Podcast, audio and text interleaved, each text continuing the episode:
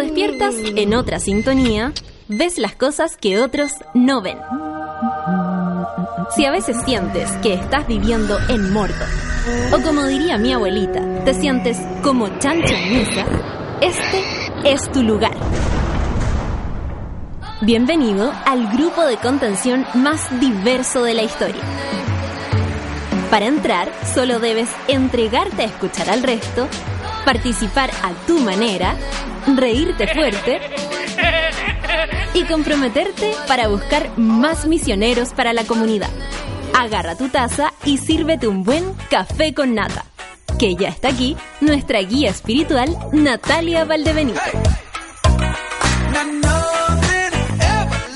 9 con 6 de este jueves 17 de enero, en el cual quiero partir informándole a la comunidad monística y a todas nuestras monas, nuestros monos, a las caseritas, a los caseritos, a las colas, a los colas, a los revólveres, a las revólveres, a la, a ver, a cuánto, a los FOMO, a la FOMA, a la, a toda la gente que nos, le gusta nuestro programa y lo escucha, eh, y la radio, a los soundtracks de la vida, en fin. A los 2.10, a las 2.10, por supuesto, imagínate tú. ¿Por qué? Porque hoy día está de cumpleaños César Muñoz, mi amigo del alma, mi hermanito, mi, mi amor. Eh, es, esto, este día se lo quiero dedicar a él porque, bueno, es de él, salúdenlo, díganle cuánto lo quieren, cuánto lo admiran. Por mi parte, yo soy una afortunada de compartir la vida con él, porque uno aprende muchas cosas, sobre todo de comedia.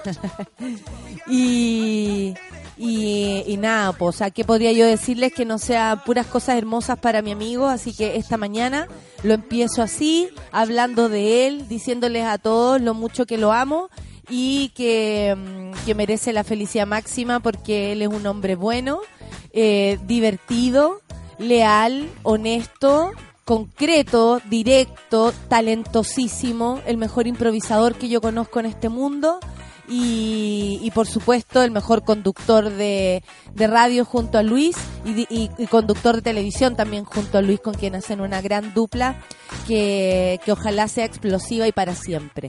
Así que nada, pues amigo, que sea feliz. Yo estoy segura que hasta ahora el César está durmiendo. O sea, imposible que me esté escuchando. Esto yo lo hago de forma simbólica por si en algún momento me escucha en el podcast. Pero... Eh, más allá, más allá de eso, siempre les comparto mis sentimientos de empezar la mañana.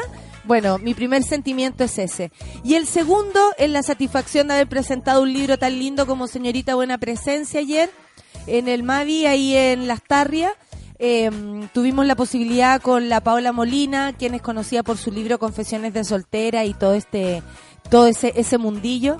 Eh, tuvimos la suerte de presentarlo y vivir una noche muy bonita porque Berna estaba muy contenta, está muy contenta de, de esta salida del closet y por qué no decirlo de esta salida a, a, mostrar su talento. Así que nada, por rodeada de amistades, ¿qué más se puede pedir, no? Y rodeada de ustedes, monas y monos, ¿qué más se puede pedir? Oye, eh, por supuesto que estoy enojada. Yo todas las mañanas estoy muy enojada.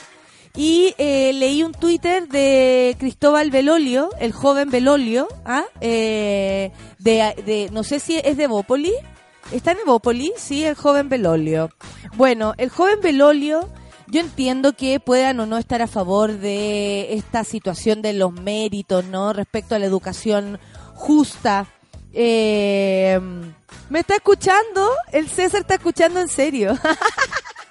te estoy escuchando, weona. Ay, yo también te amo, ¿viste? Te dediqué la mañana a ti. Eh, qué rico que estás ahí del otro lado, amigo, hermano.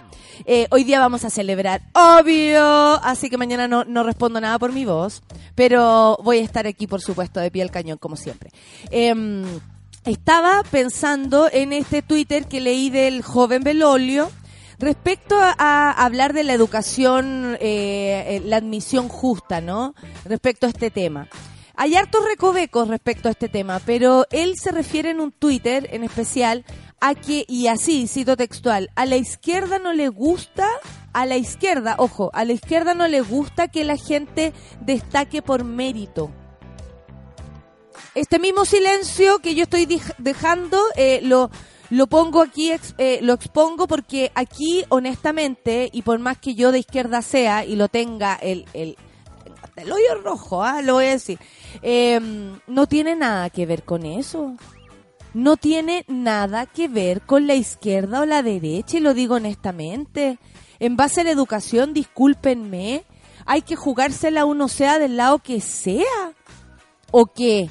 ¿O van a decir que la izquierda somos los pobres? Porque los pobres somos los que tenemos problemas o no, y yo me quiero incluir en este grupo, con el mérito, porque honestamente, aunque seamos lo más escandalosamente talentosos, no vamos a poder llegar a los mismos lugares que van a llegar los que tienen plata. ¿Y los que tienen plata son de derecha? ¿Todos? Yo también me lo pregunto, porque honestamente también me tiene un grupo a, personas que a lo mejor, como le, explicaron ahí, en, en onda, una señora le, le dijo, Joven Belolio, yo soy de derecha y aún así no estoy de acuerdo con esto. Por favor, ¿qué tiene que ver una cosa con la otra? Y además, satanizar la opción de derecha, poniéndola desde el lugar de los que no creen en el mérito. Perdón, pero ¿cómo vamos a creer en el mérito si aunque nos sobre, no vamos a poder llegar primero en el puntaje nacional, no vamos a poder ser la primera opción en una carrera? No vamos a poder tener los, eh, no sé, la alimentación, por ejemplo, diaria que se necesita para estudiar y tener la cabeza despierta. ¿Cómo hacen esa distinción tan injusta? ¿Qué tiene que ver la izquierda y la derecha cuando nos ponemos a hablar de educación? ¿Acaso son solamente los de derecha los que tienen mérito? Porque eso también de alguna manera nos excluye, ¿no?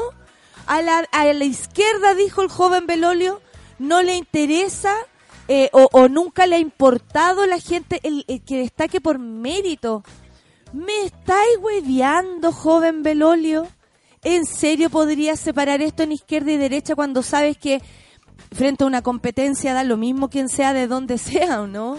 Si queremos quedar en un colegio, tú me vas a preguntar si soy de izquierda o de derecha para saber si estoy ahí con el mérito. ¿De verdad te parece que esa palabra al lado de, de una ideología política es justa? La, la, gente de derecha nomás tiene mérito y por eso creen ellos. Y nosotros que somos de izquierda no creemos en los méritos porque no los tenemos. Porque, nos, porque carecemos. Pongo puras dudas al respecto. Solo dudas. Y además les voy a decir otra cosa que me enteré hoy día en la mañana.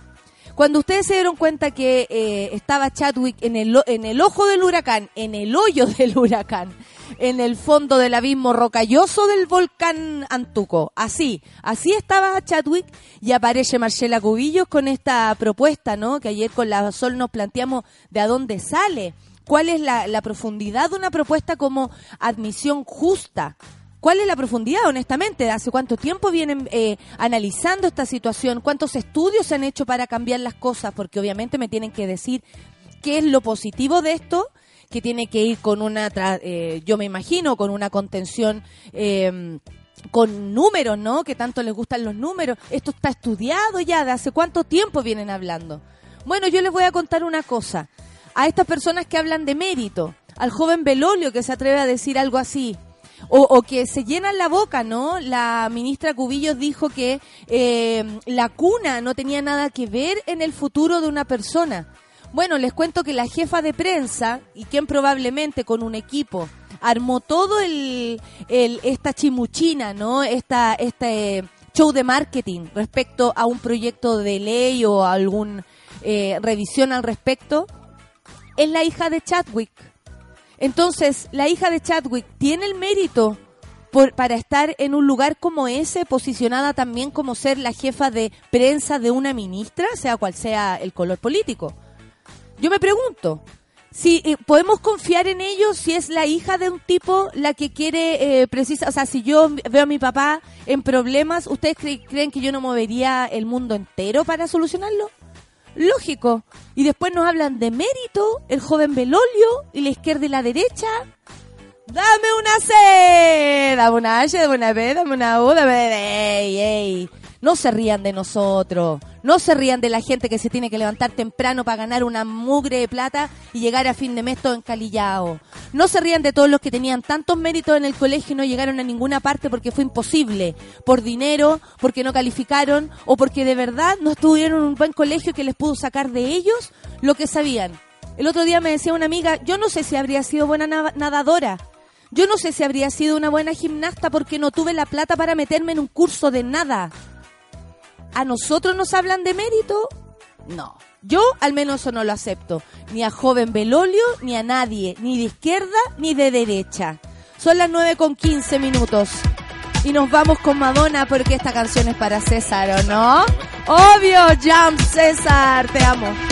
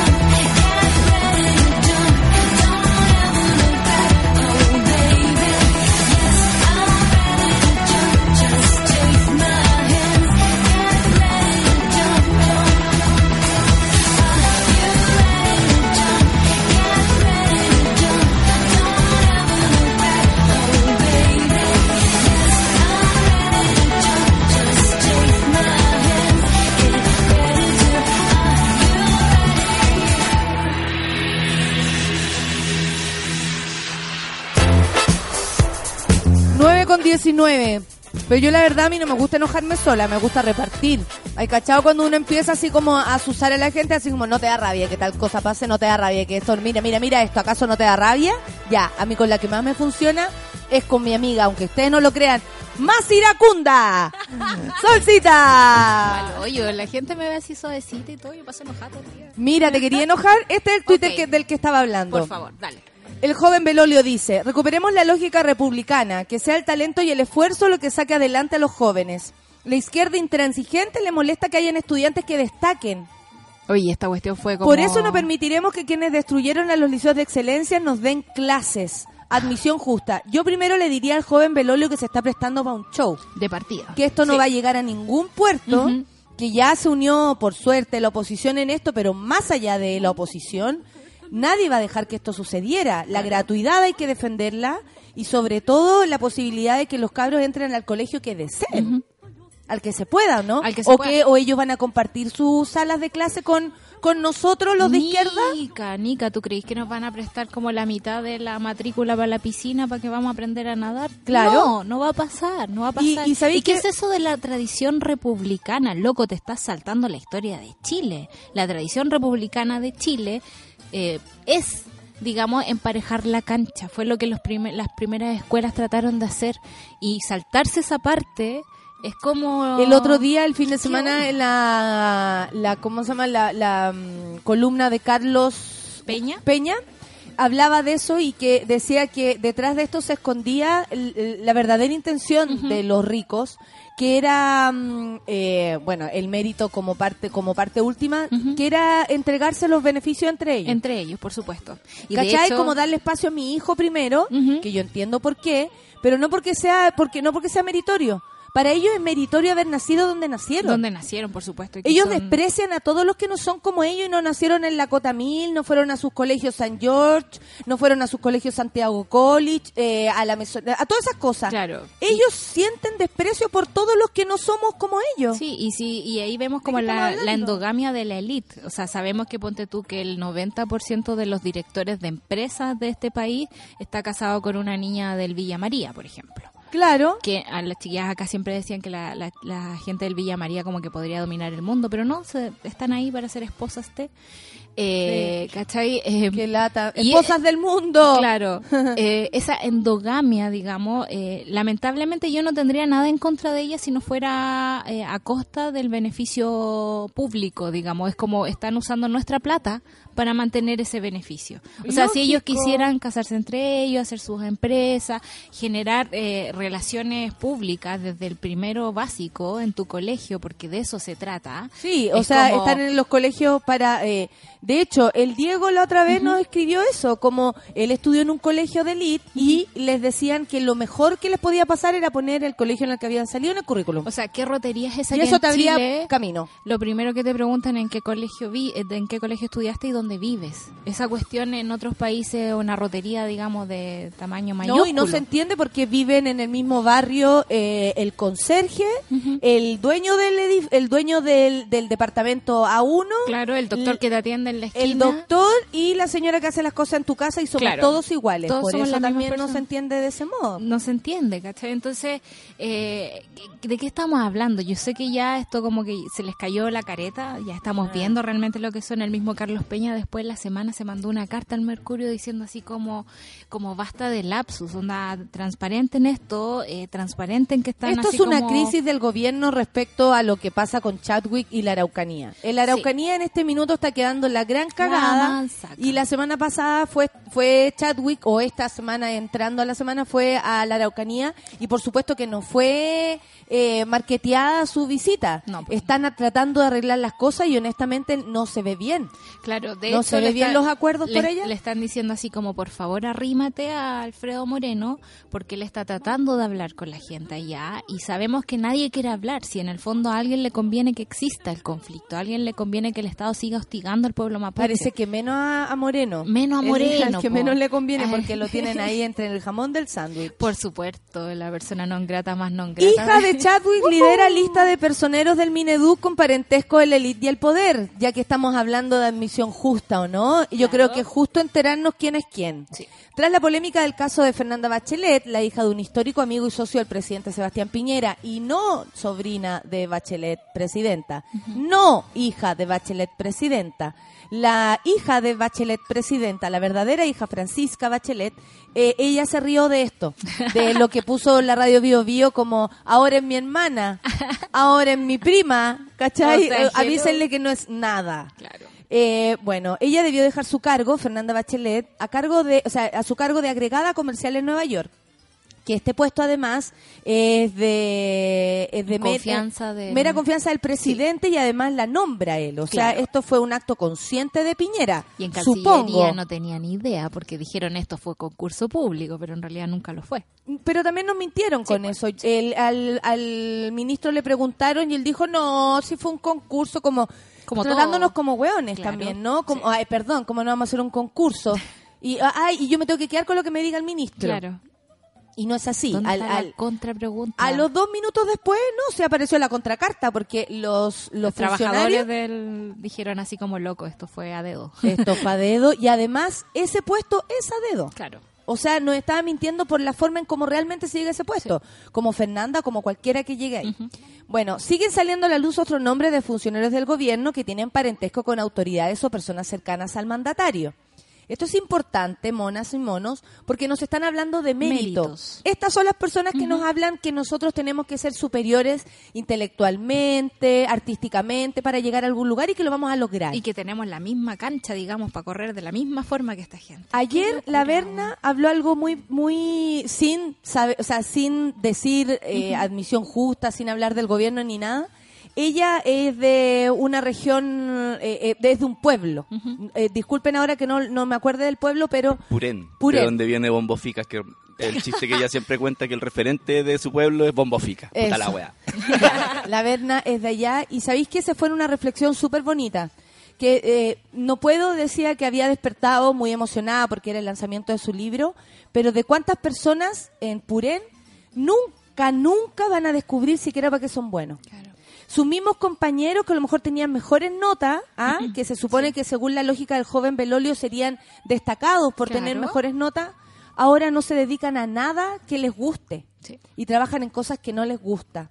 Entonces, cuando nos hablan de mérito, eh, acordémonos de nuestros Sí. compañeros de colegio. po. Acordémonos cada uno desde su colegio y decir, ¡oh, qué heavy! Esta persona era tan talentosa y no llegó a ningún lado y ahora, eh, eh, no sé, no, no se dedica a algo que por, mm, por último le guste. Claro. Me hizo mucho Lucho. sentido eso que dijo, porque yo me acuerdo, por ejemplo, en mi colegio, el Liceo Hierbas Buenas, eh, o sea, el Liceo Juan de Dios Puga de Hierbas Buenas, un colegio semi-rural, eh, y, y técnico, me acuerdo cuando una profe dijo, bajemos la escala, si estos cabros no van a pasar, a lo más van a manejar un tractor. ¿Cachayo, no? Y puta que duele. Y duele, Duele, po, bueno. pero eso es lo que nos dicen todo el tiempo. Todo el tiempo. Y, y para ellos mejor que tú no sirváis, porque Claro. hay que manejar los tractores. O Porque, sea, ¿cachayo, no? Y, y- y- cuidado que tractor manejís, porque te puede pasar lo de Camilo también. Claro. O, sea, ¿a dónde vaya a manejar? A dónde vaya a manejar. Y también es una cuestión de confianza. Si esta gente no entiende lo importante que es eh, ayudar al resto, ayudar a los que están ahí. Yo recuerdo que trabajando en la tesis de Filippi, eh, estuve en, en La Pintana mucho rato haciendo encuesta. Y había una, una, una pregunta de la encuesta que le preguntaba a los chiquillos, eh, ¿cómo te ves de aquí a cinco años? ¿Ya? eh, chiquillos que no conocían la Alameda, ponte tú, viviendo a menos de eh, 40 minutos de- del centro. Y que, por supuesto, joven Belolio ni se imagina que hay gente Que que tiene su propia, su misma edad y no ha ido nunca, nunca A salió la Alameda. a la Alameda. ¿Cachai? Y yo les decía así, me dicen, ¿sabes que No sé, nunca lo he pensado, eh, no, no creo que salga de acá. Y yo así como, pero, o sea, incluso así como en las posibilidades, como si trabajáis en un negocio acá, quizás podría trabajar en un negocio cercano a la Alameda, ¿cachai? Así como, y me dice, ¿tú crees que yo puedo hacer eso? Y a mí se me, se me rompió el corazón porque no era una respuesta rara entre las otras. Eran todas las respuestas así. No, no, Y no. súper cierto. Y es súper cierto. No hay nadie que les diga a ellos, tú puedes. Que les muestre opciones, de verdad, no te muestran opciones. En mi colegio me enseñaban, tenía un, un, un dos horas a la semana con rastrillo, con pala, weón. ¿Y qué era? Eso ¿Y no era eso? nada. No, pero eso puede ser, era- ponte tú que te un ¿sabes oficio, pero no era- era el Era ir a hacerle la pega a la profe, a, su, a, su, a, su- a sus terrenos, ¿cachai? Se ocupaban a los alumnos para eso. Oh. O En sea, el ni lic- En siquiera el de Hierbas Buenas, ocupaban a los alumnos eh, para enseñarles cosas agrícolas, pero finalmente será una empresa. Claro, Y- claro, y, claro. producían, Sí. producían Y lo usaban a su favor. y, ¿cachai? y los alumnos y ahí a, a estudiar. Claro. Uno de los casos que se hizo conocido fue el del hijo de la ministra del Deporte, Paulina Cantor, Paulín, perdón, Paulín Cantor, quien fue designado para integrar el equipo de organización de la Cumbre APEC 2019 como eh, Se- SEOM de Chile, así se llama, Benjamín Salas Cantor, 27 años, y fue nombrado en noviembre, eh, pero fue tras el caso de Fernanda Bachelet que la oposición además expresó su molestia. O sea, esto no se sabía y después se supo. Claro. como que en el fondo había pasado colado y después se supo igual. Claro, que de hecho lo que pasa con Benjamín Salas, que también trabajó en el gobierno de Michelle Bachelet, es un abogado, digamos, que ha trabajado en el Estado, pero no podemos no entender que ahora que su mamá es ministra tenga más oportunidades para no, entrar ahí. decoro, un poco más de decoro De- también, sí. ¿no? Un poco más de de- de pudor. pudor.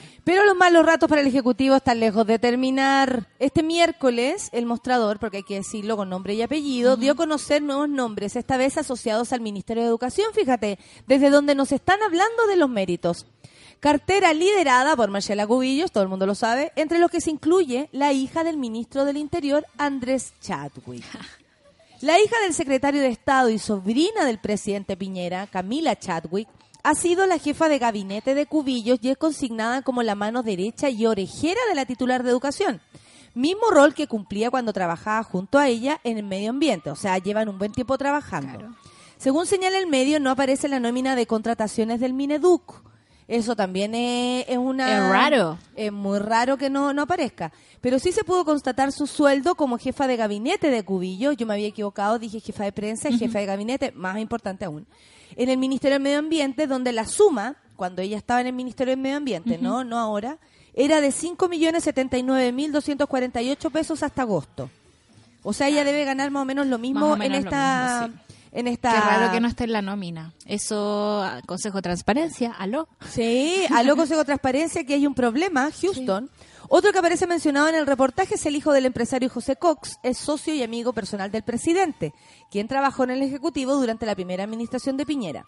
Felipe Cox Alcaíno, periodista de la Universidad Católica, figura en la Subsecretaría de Educación como asesor del subsecretario Raúl Figueroa, con un contrato por 2.600.000 pesos hasta el 31 de diciembre recién pasado del 2018.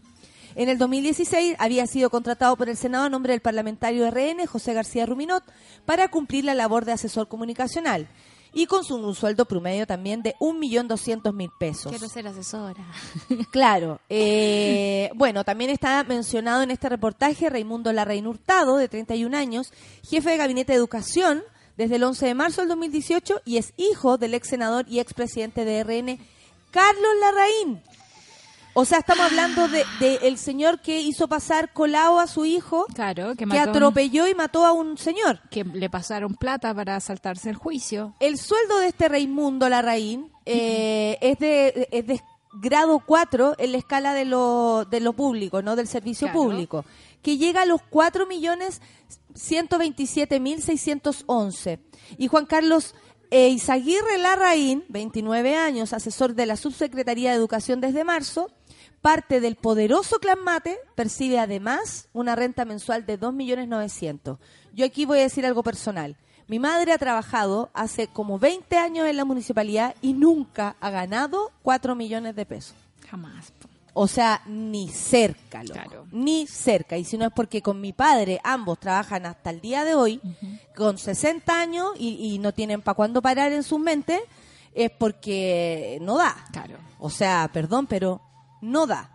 Eh, aquí cuando también se habla, por ejemplo, ¿cómo no va a haber una persona de 27 años como el, porque dicen que el señor Salas este, eh, eh, Benjamín Salas, Claro, eh, que había trabajado es una antes, lumbrera. Claro. Perdón, pero ¿cómo no va a ser una lumbrera un joven que ha estudiado con la alimentación que necesita, con todas las comodidades que necesita, con una piecita hermosa para poder estudiar? Claro, con silencio. Con silencio, con calor, con ventilación si lo necesita, con la nana que lo va a buscar y a dejar, Con con, las camisas planchadas. las camisitas planchadas, Posiblemente con, con, intercambio a Europa. Por claro, Por con los 16. idiomas a su haber. ¿Cómo a los 27 años, con todas esas posibilidades, no vaya a ser una lumbrera? Yo te cachetearía si no fuera ahí una lumbrera. Bueno, está lleno de, Está lleno, de, cuicos y Sí. zorrones que no tienen no tienen por dónde y, y lo mismo las zorronas. Pero eh, eh, claro, yo digo sí, sí Obvio puede que puede ser que Benjamín lumbrera. sea una lumbrera y también puede ser que tenga muchas habilidades.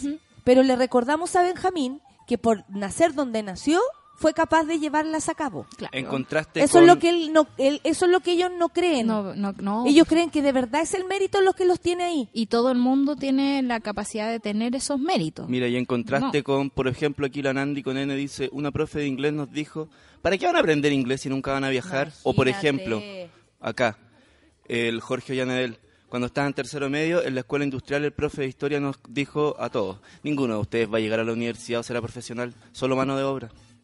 Imagínate. que duele, weón. Sí. En tercero medio, en 1991, le dijeron eso al Jorge. ¿Te cachai? El Jorge no cree en él. O, Claro. o en la casa le dicen lo mismo. ¿qué vaya a hacer, hijo, si no vamos a llegar a ningún lado? Imagínate, yo ni siquiera tengo para hacerme exámenes Claro. y, y de, de salud y te voy a dar a ti educación.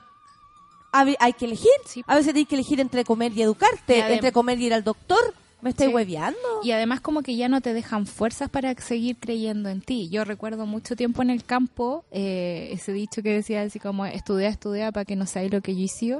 O sea, ahora la derrota es más patente. Sabemos que la gente llega cansada a sus casas y que no tiene esperanza y eso se lo transmite a sus niños. Entonces como no podemos saltarnos eso, no podemos saltarnos lo que le ha hecho la economía a nuestro país y al, al alma de la gente.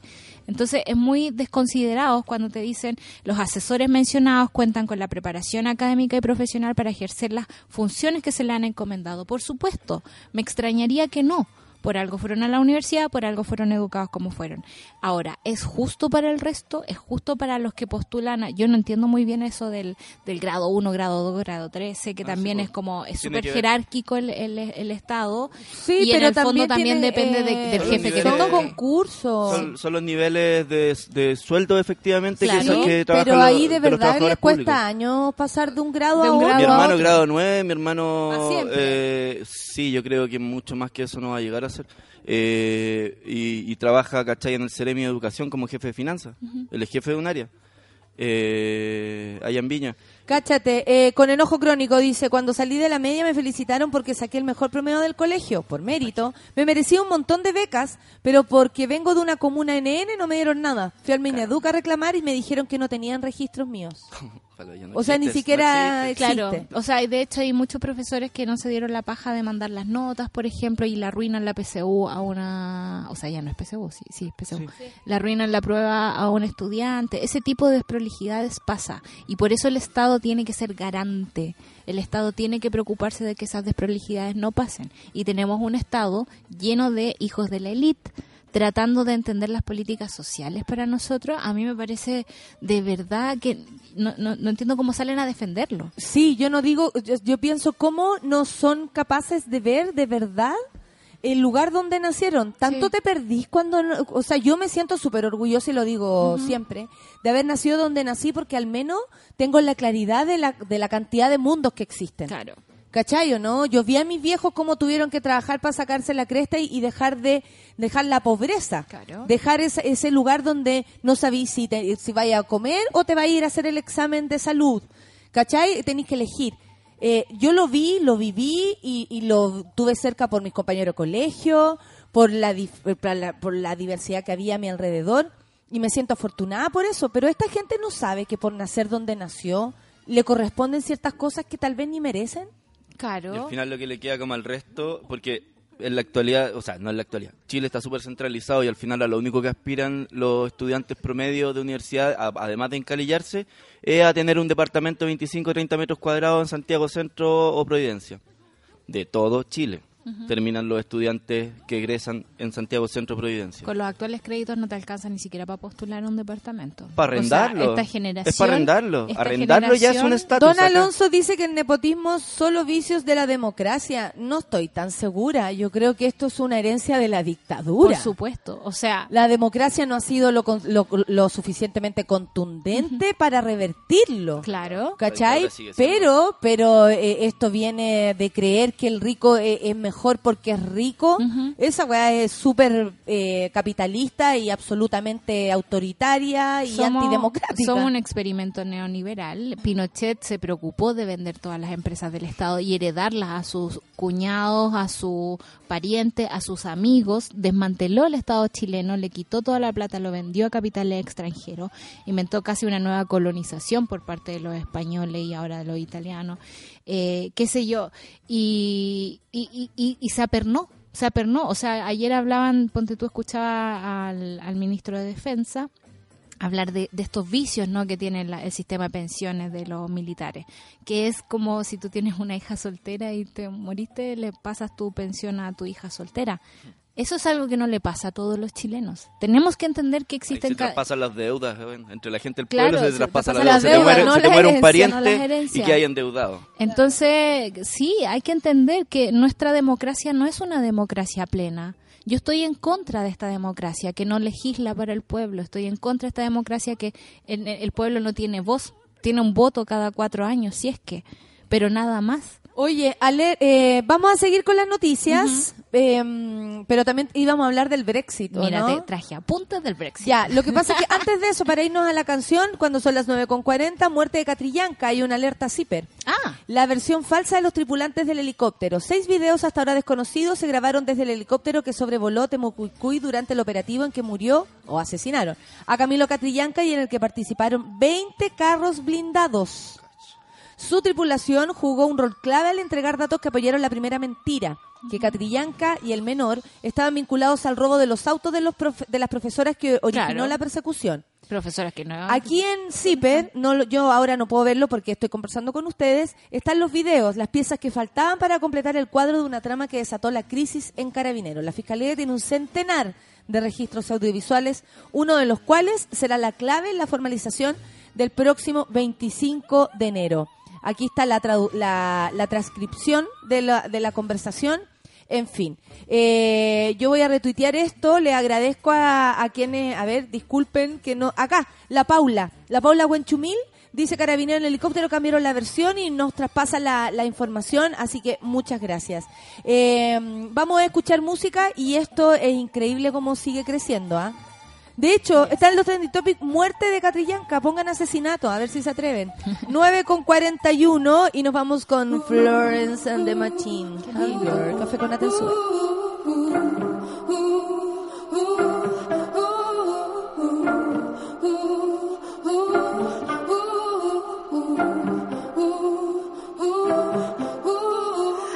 17, I started to starve myself.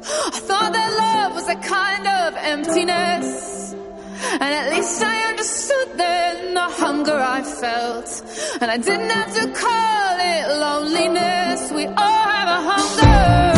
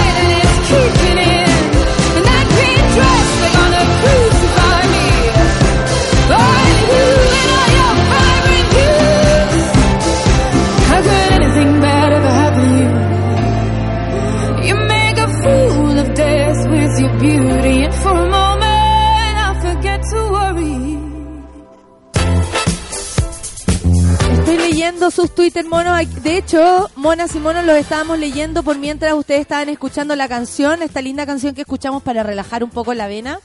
Y la verdad es que es súper eh, interesante leerlos. Voy a, voy a decirlo. La entrometida dice antes de, de, eh, te discriminaban si tus papás no estaban casados. O sea, claro, te discriminan por todo. Eh, si no eras hi- hijo de, de un matrimonio, si no tenías hermanos que continuaran en el mismo colegio. Como es un negocio, no les servía si tú venías solo. Les servía si tú traías gente. Ahora igual, dice. La Constanza Silva dice, un profe nos dijo, mientras ustedes flojean aquí, en el barrio alto hay cabros estudiando para ser su jefe. Viejo culiao, dice la Connie. Tenía compañeros mateísimos y nos dice eso. La Luna dice, mi mamita siempre decía que hay que ser profesional para que nadie nos pisotee. En mi colegio, donde las posibilidades eran bajas, quedé en la universidad y pusieron una foto mía en el diario Mural por ser la primera del colegio. A mí me llama la atención esto de la primera del colegio. Y la Javi dice, estudio la vespertina. En mi U, mi U no está acreditada, por ende no tengo becas ni créditos.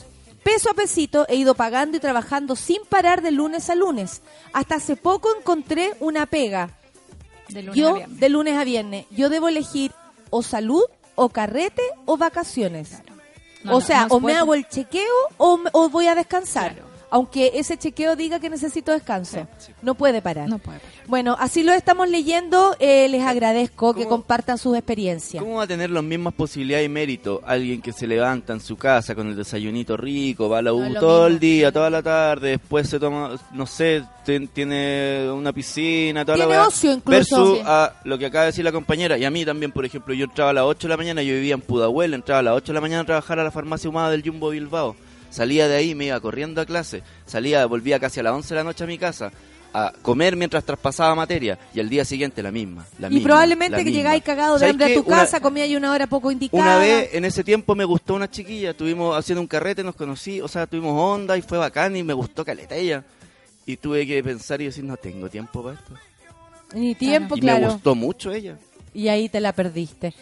Son las 9.47 y vamos a hablar de otro tema. Eh, vamos a saber lo que está pasando en la Unión Europea, el Brexit eh, y, y todo esto. Y bueno, y, Inglaterra, que en las manos de Teresa May está dejando la escoba. ¿Qué pasó ayer? Ayer de nuevo, eh, hagamos un resumen. hagamos un resumen. Primero, ¿qué es Brexit? Ah. Eso. Partamos por ahí, pues. Lo que pasa es que eh, hace dos años atrás, más o menos, el pueblo de Inglaterra se manifestó, eh, estaban todos muy espantados con las migraciones y que ya no tenían control sobre sus fronteras. Eh, y el, el señor David Cameron, en su reelección, propuso, dijo, ok, hagamos un referéndum, conversemos esto, veamos qué podemos hacer. Y en ese referéndum se votó, digamos, eh, con un 51,8% que los ingleses quieren salirse de la Unión Europea. Y eso es lo que llamamos Brexit. Ese, eh, de- a partir de ese referéndum hay un plazo de dos años para ser efectivo, digamos, la salida y eso es lo que estamos viendo ahora porque luego de eh, la aplastante derrota de David Cameron, él renunció, asume Theresa May, Theresa May que en algún momento estuvo en contra del Brexit y ahora la vemos como muy involucrada en el proceso de, salida de ahí. Eh, y está un poquito la escoba, porque como todo divorcio eh, necesita un acuerdo. Y ese acuerdo tenía que votarse ahora porque la fecha clave es las 11 de la noche del viernes 29 de marzo de 2019. El eh, Reino Unido tiene que salir, digamos, de la Unión Europea que era lo que se tra- tenía que acordar, digamos, eran los términos de esta salida. En los términos de esta salida, digamos, hay un periodo de eh, transición eh, que se de- debería dar hasta el 31 de diciembre del 2020, porque hay muchas cosas aquí que se habían resuelto a través de la Unión Europea que eh, van a estar eh, empiezan a entrar en conflicto. La Unión Europea básicamente es un acuerdo de libre tránsito de, de trabajadores, de mercancías, de servicios y de capitales. Y esto ha logrado también aminorar ciertos conflictos de fronteras, por ejemplo. Eh, Irlanda está aquí como muy pendiente de lo que está pasando porque el pedazo de Irlanda del Norte, que es parte del Reino Unido, eh, ellos tuvieron un conflicto étnico sangriento durante 30 años y esto de no tener fronteras entre ellos ha hecho que eh, se ablanden un poco las condiciones. Si la- el Reino Unido sale de la Unión Europea, ellos tienen que contratar gente, armar fronteras, armar las fronteras. Esto es como rearmar eh, eh, Europa. Europa, claramente. Y en el fondo hay mucho, hay muchas preguntas, o sea, la gente se Las justificaciones de, de, de Inglaterra para salirse de la Unión Europea son específicamente migración y dinero, ¿no? migración y dinero y yo quiero tener el control de nuevo sobre mis propias políticas, porque y ellos muchas además se asumen como el más poderoso del, de Europa. Y con la más plata, porque tú sabes que esto cuesta, les va a costar a Inglaterra cerca de 50 mil millones de dólares. Eso es lo que tienen que pagar por los costos, digamos, de los compromisos asumidos y que ahora no van a poder asumir, digamos, como eso. Y lo que estamos viendo, en realidad, es el inicio de esta nueva política. O sea, después de la Segunda Guerra Mundial, costó mucho que todos se pusieran de acuerdo y armar la Unión Europea. Todo el rato, o sea, es súper un acuerdo comercial, pero también es un acuerdo que tiene que ver cómo, cómo vamos a tratarnos en términos de derechos humanos, cómo vamos a, tra- a tratar a los trabajadores, qué tipo de mercancías son más importantes, a qué le vamos a poner un poco más plata que sea como, como una, una suerte de política consciente. Y eso fue exitoso durante 45 años hasta que empezaron a entrar estos nuevos populismos. eh, esta gente que dice, oye, oye, oye, yo soy aquí solo, ¿Es, es derecha, ultraderecha? ultraderecha, sí. La ultraderecha es la que está avanzando en Europa y que está permitiendo este tipo de sentimiento.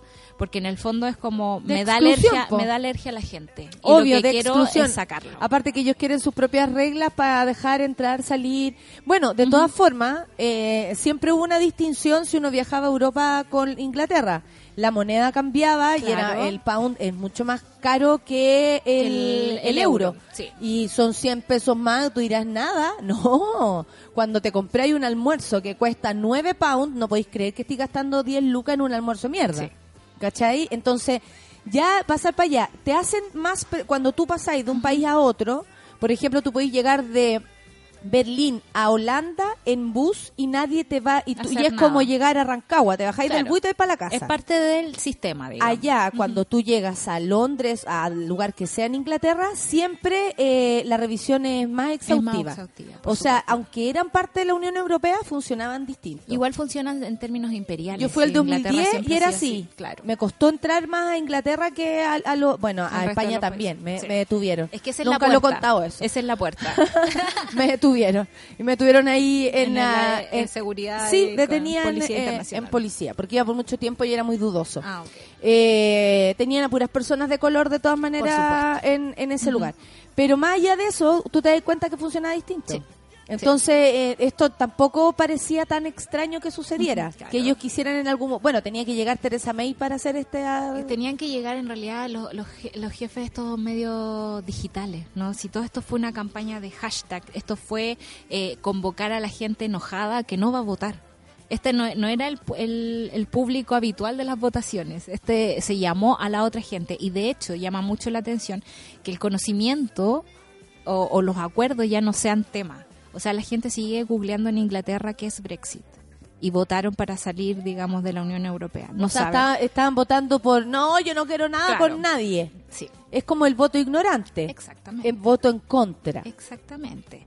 Existe en este momento un mercado de las cajas Brexit porque la gente está creyendo que va a haber desabastecimiento de comida, de agua, de remedios, cosa que sí puede ser, por ejemplo, los remedios. Igual porque- con justa razón tienen susto, porque han vivido de una manera súper eh, cómoda, siendo como Sí, el, el el cuico, de, el cuico del grupo, ¿cierto? Teniendo todas esas posibilidades. Inglaterra Sí. es como el cuico del grupo, el, el alemán es como el esforzado, Ujú. este es el cuico. El cuico. Y, eh, porque el esforzado tiene más mérito que, que, el, que el inglés. Claro. ¿Cachai? Como si, es que cuando uno va para allá se da cuenta cómo, Sí, cómo, cómo se funciona cómo funciona el el, asunto. asunto. Por Por eso yo solo cuento lo que me di cuenta, yo no soy experta. Claro. Por si acaso. El asunto con Teresa May es que tiene una personalidad bastante especial. Ella es bastante seca, bastante seria y tiene una onda de, bueno, nosotros no le podemos fallar al pueblo. Tiene un respeto profundo por lo que el pueblo votó, aunque no crea absolutamente en todo lo que esté pasando. O sea, ella estuvo en contra del Brexit, ahora está súper adentro del barquito, digamos, pero en el fondo es como no podemos engañar a la gente y su gobierno ha pendido, digamos, de ese sentimiento todo el rato. Por eso, eh, cuando fue a firmar el primer acuerdo, dijo, ¿sabéis que no tenemos los votos? Suspendamos la, la votación, suspendamos esta cuestión. Y ahí la oposición, Jeremy Corbyn, Dice, vamos a poner un voto de no confianza, a ver si esto sigue o no sigue, porque en el fondo vamos a querer que ella sea la encargada de negociar esto o no. Lo que sí decían es que no había posibilidad de vuelta atrás. No hay, o sea, hay posibilidades de vuelta atrás. Sí, pero si ¿quedaría el- sí, cero? Sí, se Podría, puede, sería se una de las puede, posibilidades. sí. porque ese es el camino que están pensando ahora, en realidad. O sea, no que haya una vuelta atrás, pero existe ese camino también. Lo que pasa es que estuve leyendo las leyes de la Unión Europea y son súper entretenidas porque son cortitas. Son artículos chicos, por ejemplo, el acuerdo este que es el, el artículo 50 tiene cuatro puntos súper claritos, cómo salimos de acá. Entonces, hay posibilidades de todo, pero requiere eh, la voluntad de todos los sectores políticos. Y eso es lo que no está pasando ahora en Inglaterra porque eh, hay como una peleita ¿no? entre la oposición y el gobierno de Theresa May. Entonces, primero le ponen este voto de no confianza, ella pasa, va a negociar el primer acuerdo y este primer acuerdo tiene varias cosas como bien específicas. En el fondo tiene que ver con la plata que van a pagar, tiene que ver con el tema de que- cómo van a tratar a Irlanda del Norte, porque en el fondo los ingleses sienten, ok, vamos a dejar a Irlanda del Norte como está en el territorio de Irlanda, eh, lo vamos a dejar como, como lo vamos a entregar a la Unión Europea. Ellos van a tener una excepcionalidad, digamos, portuaria, están, armando, están contratando más gente, están la Pero obvio, porque están fijando todas las la fronteras. Claro. po, pa' Por otra parte, podría ser como un territorio de excepción para el Reino Unido y entonces lo- los ingleses, el pueblo inglés está enojado porque eh, la misma Teresa May dice, loco, no estamos cumpliendo la voluntad del pueblo que quiere irse absolutamente de este lugar. Por otra Pero es parte, que el pueblo no votó informado, por pues. supuesto, pero es que la información ya no es tema. Si ese es el rollo de toda esta cuestión, la información ya no es tema. Estamos viendo a un gobierno moverse por la voluntad de un pueblo que se le, se le paró la guata, ¿cachai? Así como dijo, ¿sabes que no quiero más esto? Sí. Y ese primer acuerdo no le gustó a la oposición, votaron en contra y ahora levantaron otro voto, digamos, de eh, no confianza, que de nuevo pasó Teresa May, pero se ve como, hay como tres caminos. Uno es como aceptar el Brexit duro, que en el fondo ellos ya pusieron la carta para... Hola Rafa. Estamos hablando cosas muy serias, Rafa, no las saqué se me va a porque ir, se me va a ir. Ellos ya pasaron la carta de decir, oye, me divorcio de ti y me voy de acá. Entonces, si nadie hace nada, si no llegan a un acuerdo, existe un Brexit duro, que en el fondo la, la Unión Europea pone las condiciones de cómo salen. Es Yo creo que eso es lo que están, eh, eh, eso es lo que están forzando. Claro, Que no sea solamente las reglas de Inglaterra al querer Sí. retirarse, sino que también una regla en conjunto. Por último, ya, si te vas a retirar, esto sí, Claro. esto no. Y de hecho, la Unión Europea tiene toda la voluntad para hacerlo buena onda, vacanzo, como lejos señor, así diplomacia, en sentido, cuando les tocan, digamos, a, lo- a los ingleses, pues no hablemos de otros países, pero bueno. Eh, tenemos también la posibilidad de la renegociación del artículo 50, que es la forma en cómo salimos, ampliar el proceso, pedir una prórroga, decir, sabéis que esto es muy complicado. Este artículo lo escribió un inglés y lo escribió pensando en que existiera una dictadura en Europa, por ejemplo. Nunca pensó que iba a ser porque se le ocurrió a alguien así como querer separarnos de aquí. Lo tercero es llamar a elecciones generales y cambiar a Teresa May definitivamente, o que ella renuncie y esto se adelante, digamos. Y existe también, pero no existen las voluntades políticas para armar otro referéndum y decir, paremos esta cuestión, no hagamos Brexit y quedémonos en la Unión Europea. O sea, están súper enredados. Están súper enredados, sobre todo porque tenemos do- dos factores cuáticos, que es lo que yo creo que es el antesala de lo que se viene en la nueva política del mundo. Uno es la tontera reinando, básicamente, porque si la gente no sabe ni siquiera lo que es el Brexit, Y vota, Y a vota favor, por favor, o en contra, da lo mismo, pero no vota informado. no vota informado, eh, es, es una cosa. Y lo segundo es la rencilla política que siempre hemos tenido. Le están haciendo la cama a Teresa May. Teresa May dice, démosle con la voluntad del pueblo, démosle con la voluntad del pueblo. Incluso como no viendo las complicaciones políticas que podría tener todo el terreno de Irlanda y así. Entonces como eh, se están Eh, echando al bolsillo un- muchas cosas. Parece como un, o sea, más allá de, de todas las justificaciones que puedan haber, igual parece un capricho. Por supuesto. Es el capricho del pueblo en este momento. Y por eso el otro día Ellos le pusieron el capricho con, del pueblo. con un tío muy facho. La gente está trabajando allá. Por supuesto. Esto es un, eh, o sea, ellos lo ponen así, como esto es lo que quiere el pueblo. El pueblo no está, no, no, no, no sabe. No, sí, pero también el pueblo ha sido bastante poco El pueblo generoso. es clasista, el pueblo Sí. es, es xenófobo. Eso es lo que, de ahí se atrapan ellos. Y lo que de ahí se agarran. Sí. No de las verdaderas razones que, no sé, un ciudadano inglés pueda entender el por qué, qué le conviene a su vida real que esto cambie. Claro. Ellos no tienen ni idea. Ellos quieren decir, cerremos porque no quiero que entre nadie más. Pero a mí me parece lejos, lejos que esto es una devuelta de mano de la historia terrible, porque esta gente, o sea, hay un, en- a mí me encanta mucho Trevor Noah, que un comediante sudafricano que vive en Estados Unidos, y hay una parte de su stand-up que dice, estos ingleses llegan a la India, es como, bueno, esto está, eh, nuevo terreno de la reina, y el, el hindú le dice así como, ya, ok, y es como, y ahora vamos a hablar en inglés, ya, ok, No, güey, es que eso lo es- hicieron con yo, el mundo. Yo estuve un mes en la India hace muchos años, ah, en el 2010, y era así. Es tal cual. Los ingleses ocupan todos Todo. los lugares. O sea, la invasión está clara que fue desde de ese lugar, desde ese porte, de- desde esa eh, cultura. Está súper claro, Sol. Es Y- como eh, el chiste, o sea, para nosotros como, wow, pero allá es llegar y te das cuenta que los Te ingleses se toman todos los lugares. Y dice Trevor Noah, me vinieron a decir que son los mejores, que son más bacanes, que tienen las mejores universidades, que yo puedo ir a hacer la vida preciosa allá. Llego allá, ¿qué pasa? Me quieren cerrar la frontera. Y eso es lo que está pasando ahora. Quieren cerrarse porque ya demolieron, digamos, el mundo, explotaron todo lo que querían explotar. Y ahí están, po, están en esa. Entonces, hay muchas cosas... Hay, hay- ¿Vamos a seguir con el tema mañana, la próxima semana? Sí, ah, no, supuesto. la próxima semana Oye, ¿qué no. Si yo voy a estar aquí hasta el martes, así que acostúmbrate. Ah, ya. Bueno, pero igual lo vamos a seguir hablando porque tiene Sí. más recoveco y va a seguir pasando. ¿Qué, qué ocurriría hoy? Hoy están con el voto, digamos, están están viendo qué, cuál es el próximo paso a seguir, básicamente. Si llaman a otro referéndum, qué va a hacer Teresa May, si tiene más apoyo, porque en realidad ahora pasó la, la- el voto de no confianza, sí, pero apenita con una votación histórica terrible. Entonces, no sé qué va a pasar, pero en el fondo hay plazos. Marzo es el plazo. Ah, ya, ya, ya, ya. Y le vamos a dedicar la canción de la Saleya Banks. Entonces. po. Y Teresa May. Así no va. Y Teresa May. Gracias, Solcita. Nos quedó clarísimo. O por último, vamos a empezar. Vamos a empezar a entender. aclarar el asunto. Las 10 con 1. Café con Natanzuela. I'm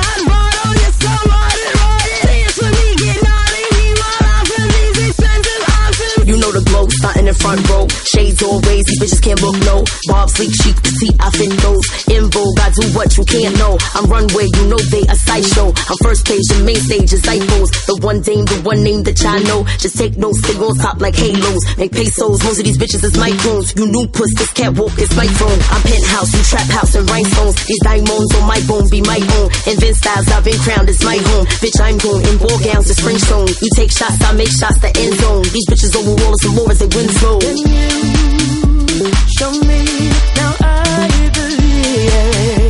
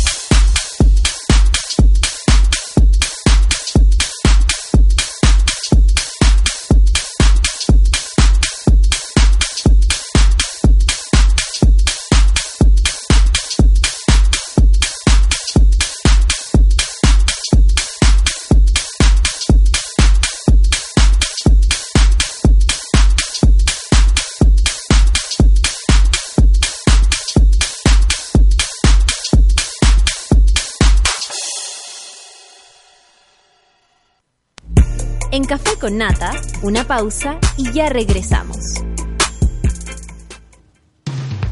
Hoy en Sube la Radio. De lunes a viernes reunimos a un grupo de hombres y mujeres con mucha opinión para analizar lo más relevante del día. Escucha a Rayen Araya a las 11 de la mañana en La Teoría del Empate por Sube la Radio.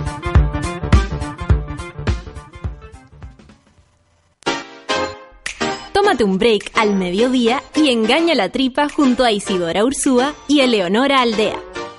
Porque en Caceritas conversamos, echamos la talla y planeamos un mundo mejor. Siempre con amor. Caceritas, de lunes a viernes al mediodía en Sube la Radio. En otra sintonía.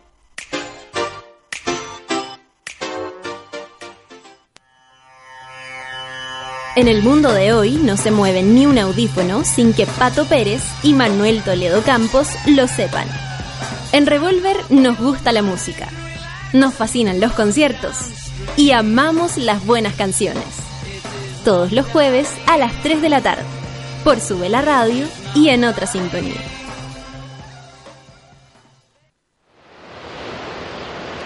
Festival Puchuncahuín anuncia su cuarta edición este verano en Maitencillo.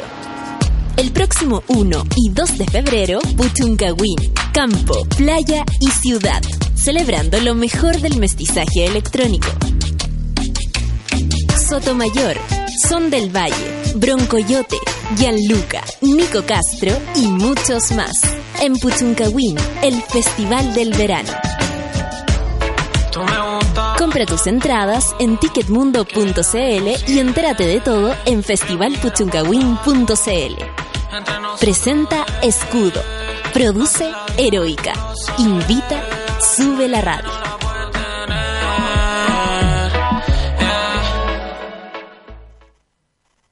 Pedro Quirós, Presente.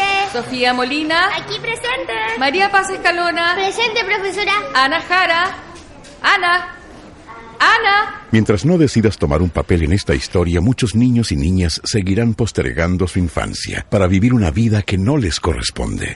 La infancia de América es impostergable y queremos que tu compromiso junto al de América Solidaria también. Ingresa a la historia de Ana.cl, conócela y descubre tu papel en ella. Festival Quilicura Teatro Juan Radrigán. Del 3 al 27 de enero, Quilicura te invita a disfrutar de lo mejor del Teatro Nacional. Con la participación de grandes actores y actrices en escena. Francisco Reyes, Coca Guasini, Gaby Hernández, Álvaro Rudolfi, Francisco Pérez Banen, Tamara Acosta y muchos más. 33 obras, 9 sectores y entrada liberada. Produce Municipalidad de Quilicura y Corporación Cultural Municipal. Auspicia Municipalidad de Quilicura y BCI. Más información en corpoquilicura.cl. Quilicura cambió y el teatro es testigo de ese cambio. Proyecto acogido a la Ley de Donaciones Culturales y Fondart. Ya estamos de vuelta en Café con Nata. 10 con 9 minutos. MFest 2019 Noche Sideral se acerca a la sexta edición del clásico Festival del Verano. Destacados referentes de la música independiente del Cono Sur se reúnen el sábado 19 de enero, pasado mañana, en la explanada de Matucana 100. Las ligas menores, Bestia Bebé, Julen y la Gente Sola, Técnicas Manuales e Isla Panorama. Además, preestreno exclusivo de la Bitácora del Sur, documental sobre el indie en Latinoamérica. Entradas vía Ticket Plus, produce Matucana 100 y Festival Sideral. Colabora, sube la radio. Festival Quilicura Teatro Juan Radrigán del 3 al 27 de enero. Quilicura te invita a disfrutar de lo mejor del Teatro Nacional junto a la participación de grandes actores y actrices. 33 obras y 9 sectores. Entrada liberada. Produce Municipalidad de Quilicura y Corporación Cultural Municipal. Auspicia Municipalidad de Quilicura y BCI. Más información en corquilicura.cl. Quilicura cambió y el teatro es testigo de este cambio. Proyecto acogido a la Ley de Donación Cultural y Fondar. Festival Puchuncahuín anuncia su cuarta edición este verano en Maitencillo. El próximo primero y s- y 2 de febrero, Puchuncahuín, Campo, Playa y Ciudad celebra lo mejor del mestizaje electrónico, Gaya. Sotomayor, Son del Valle, Bronco Yote, Yan Luca, Nico Castro y muchos más darán vida al Festival del Verano. Compra tus entradas, entradas perdón, en ticketmundo.cl y entérate de todo en www.festivalpuchuncahuín.cl. Presenta Escudo, produce Heroica, invita, sube la radio. Son las 10 con 11. Y ya llegó ella. ¿Cómo está Rafa? ¿Qué estás notando? ¿En qué está? ¿Y Es cómo que no, eh, hoy día decidí que este año voy a imitar a la solcita. Eh, y me compré un cuaderno nuevo. y vas a imitar a eh, sus cosas positivas. Y voy a. Todas sus cosas, todas sus cosas. Todas sus cosas, todas la- la Sol es imitable Todas sus cosas completamente. completas. ¿Cómo has estado, Rafa? ¿Cómo Estado ha estado bien. este verano? Estaba feliz porque ayer, ayer terminamos las funciones de ensayo con el José Vidal y me, y me felicitaron. Ah, pero es que cómo y fue no, como Rafa, emocionante, si como que com- tirité. Y más, me desvelé. Pero espérate, era, eh, ¿fue una sorpresa para ti? Más que una sorpresa, somos 70 bailarines, pero es una sorpresa. eh, sí, es una sorpresa, porque yo ahí estoy todavía aprendiendo, todavía tratando de aportar desde el acoplarme a otro. No estoy proponiendo, no estoy. No estoy dentro del, de, como de, la, de la propuesta. De los comillas profesionales que claro, están los bailarines a cargo que de la están propuesta. a cargo de las propuestas, sino que me acoplo. Pero acoplarse es difícil entre 70. Entonces, acoplarse bien también es complejo. Y el José Vidal te ve, pero el pelo que moviste mal. Es como, ¿por qué hiciste eso? ¿Y él percibió de ti qué? y él percibe ¿qué te y me dice, me- nos vamos en el auto después de, ayer hicimos como tres funciones, yo así, Wow. y me dice, ¿cómo te sientes? Y yo, ¿cómo me siento? Qué pregunta más grande. Y yo, bien, José, súper feliz. Gracias por estar acá. No, me dice, ¿cómo te sientes contigo tu cuerpo? Yo le digo, eh, más suelta, más libre. Me dice, ¿te diste cuenta lo que hiciste hoy día? No, le digo yo, ¿qué hice hoy día? Ah, Y había una escena en que todos retrocedían y él siempre dice hay que mar- que alguien tiene que marcar una pauta de diferencia. Entonces iban 70 bailarines de espalda público y yo me di vuelta porque me perdí. Yo me perdí, no fue una propuesta, fue me perdí, me di vuelta y caché que te había cagado, ya todo me estaba mirando, el foco está y me fui así. Y me dice, lograste marcar la pauta de diferencia. Me dijo, no te diste cuenta. No le dije, yo no me di cuenta. Y lo hiciste de manera plástica. No te pusiste tiesa ni nerviosa. Tu cuerpo estaba bien y después seguiste bailando. Y yo, ¡guau! Lloraba a mares. Pues, No, y me gusta, me gusta que lo digáis porque tiene que ver con el tema de hoy, que es el amor.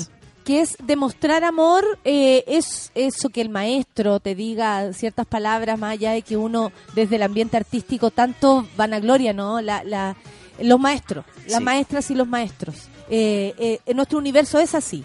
Siempre está compuesto por, por ese lugar donde eh, enaltecemos a quienes nos enseñan. Sí. Se valora mucho la trayectoria, la edad, la cantidad de años en el escenario. Y él, en un acto de amor, comparte contigo su opinión, ¿cierto? Y de a ti te hace sentir plena como si te hubiesen dicho te amo, plena como si tu hijo hubiesen llegado con un, con un diploma de algo, plena como si te hubiese pasado algo maravilloso, como si como un, un acto de amor. Es un acto de amor. Entonces, eh, cuando definimos amor, que es el tema de hoy día, Sí. podemos hablar del amor romántico, podemos hablar del amor eh, amistoso, del amor de la pega, de, de los amores, ¿no?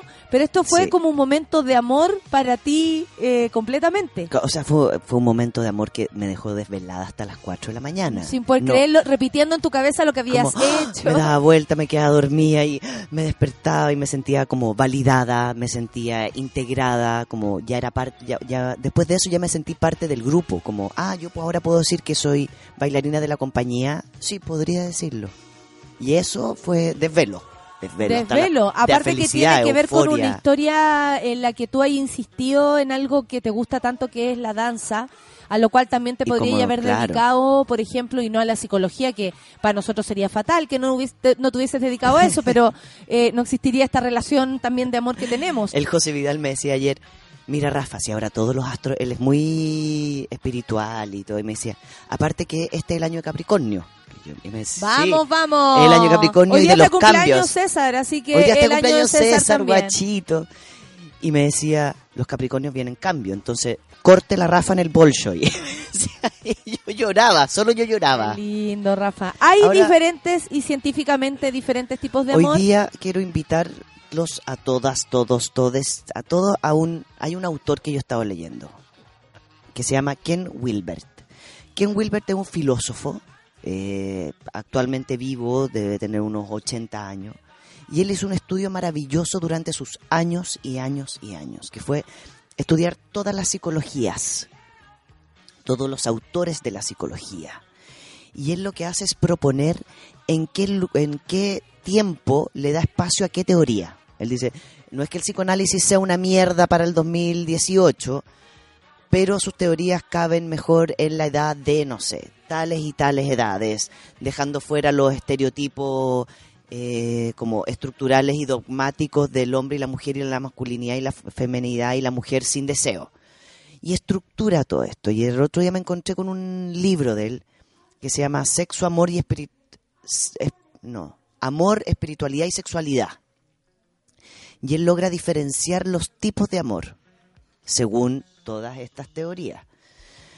Entonces, ahí, ahí, ahí me acordé y le dije a la Clau, le dije, hablemos del amor, pero no desde el amor desde el occidental, que habla más del enamoramiento, de la pareja, de los hijos, sino que tiene que ver, y Como eso a amor es textual, concreto. concreto, Eso es súper concreto. sino que es, él, él pone que es el sentir con, y habla de la compasión en los, en los actos cotidianos. Cuando yo le pongo amor a los actos cotidianos para ser seres sintientes.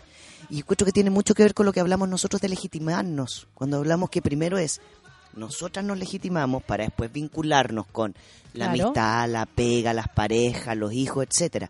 Pero si yo no soy un ser auténtico, que tengo compasión conmigo. O sea, ¿qué quiere decir tener compasión conmigo? Que me entiendo, Que me cuido.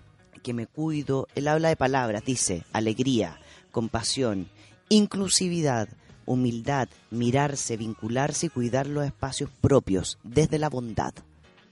La bondad de salirse del ego. Y desde la bondad me imagino eh, sin egoísmo, porque todo esto que estáis diciendo también podría entrar en la yo me amo, no me importa nada. Claro. ¿Cierto? Yo como me amo, paso por arriba de todo, me hago el manso cumpleaños y, y hago ruido en mi edificio y me da lo mismo todo, total, Los yo me amo da lo y, mismo, y me toca. y me toca a mí. O yo me amo y por eso tengo más de una pareja porque me amo tanto que no puedo estar solo contigo, al contrario, me tengo que dejar amar por otros hombres. No y sé, te que obligo a estar conmigo, o sea, y logro hacer que tú Ahí estés estamos conmigo lejos igual. de ese amor al lado de la bondad que estáis hablando. Claro, y lejos de ese amor que implica como el neurotransmisor que se activó. Está bien, la, la ciencia habla de, cuando describimos el amor desde lo occidental, hablamos más del enamoramiento, de este proceso neuronal eh, como cerebral que sucede cuando se activan ciertas áreas al momento de, de un encuentro muy importante o muy especial con alguien.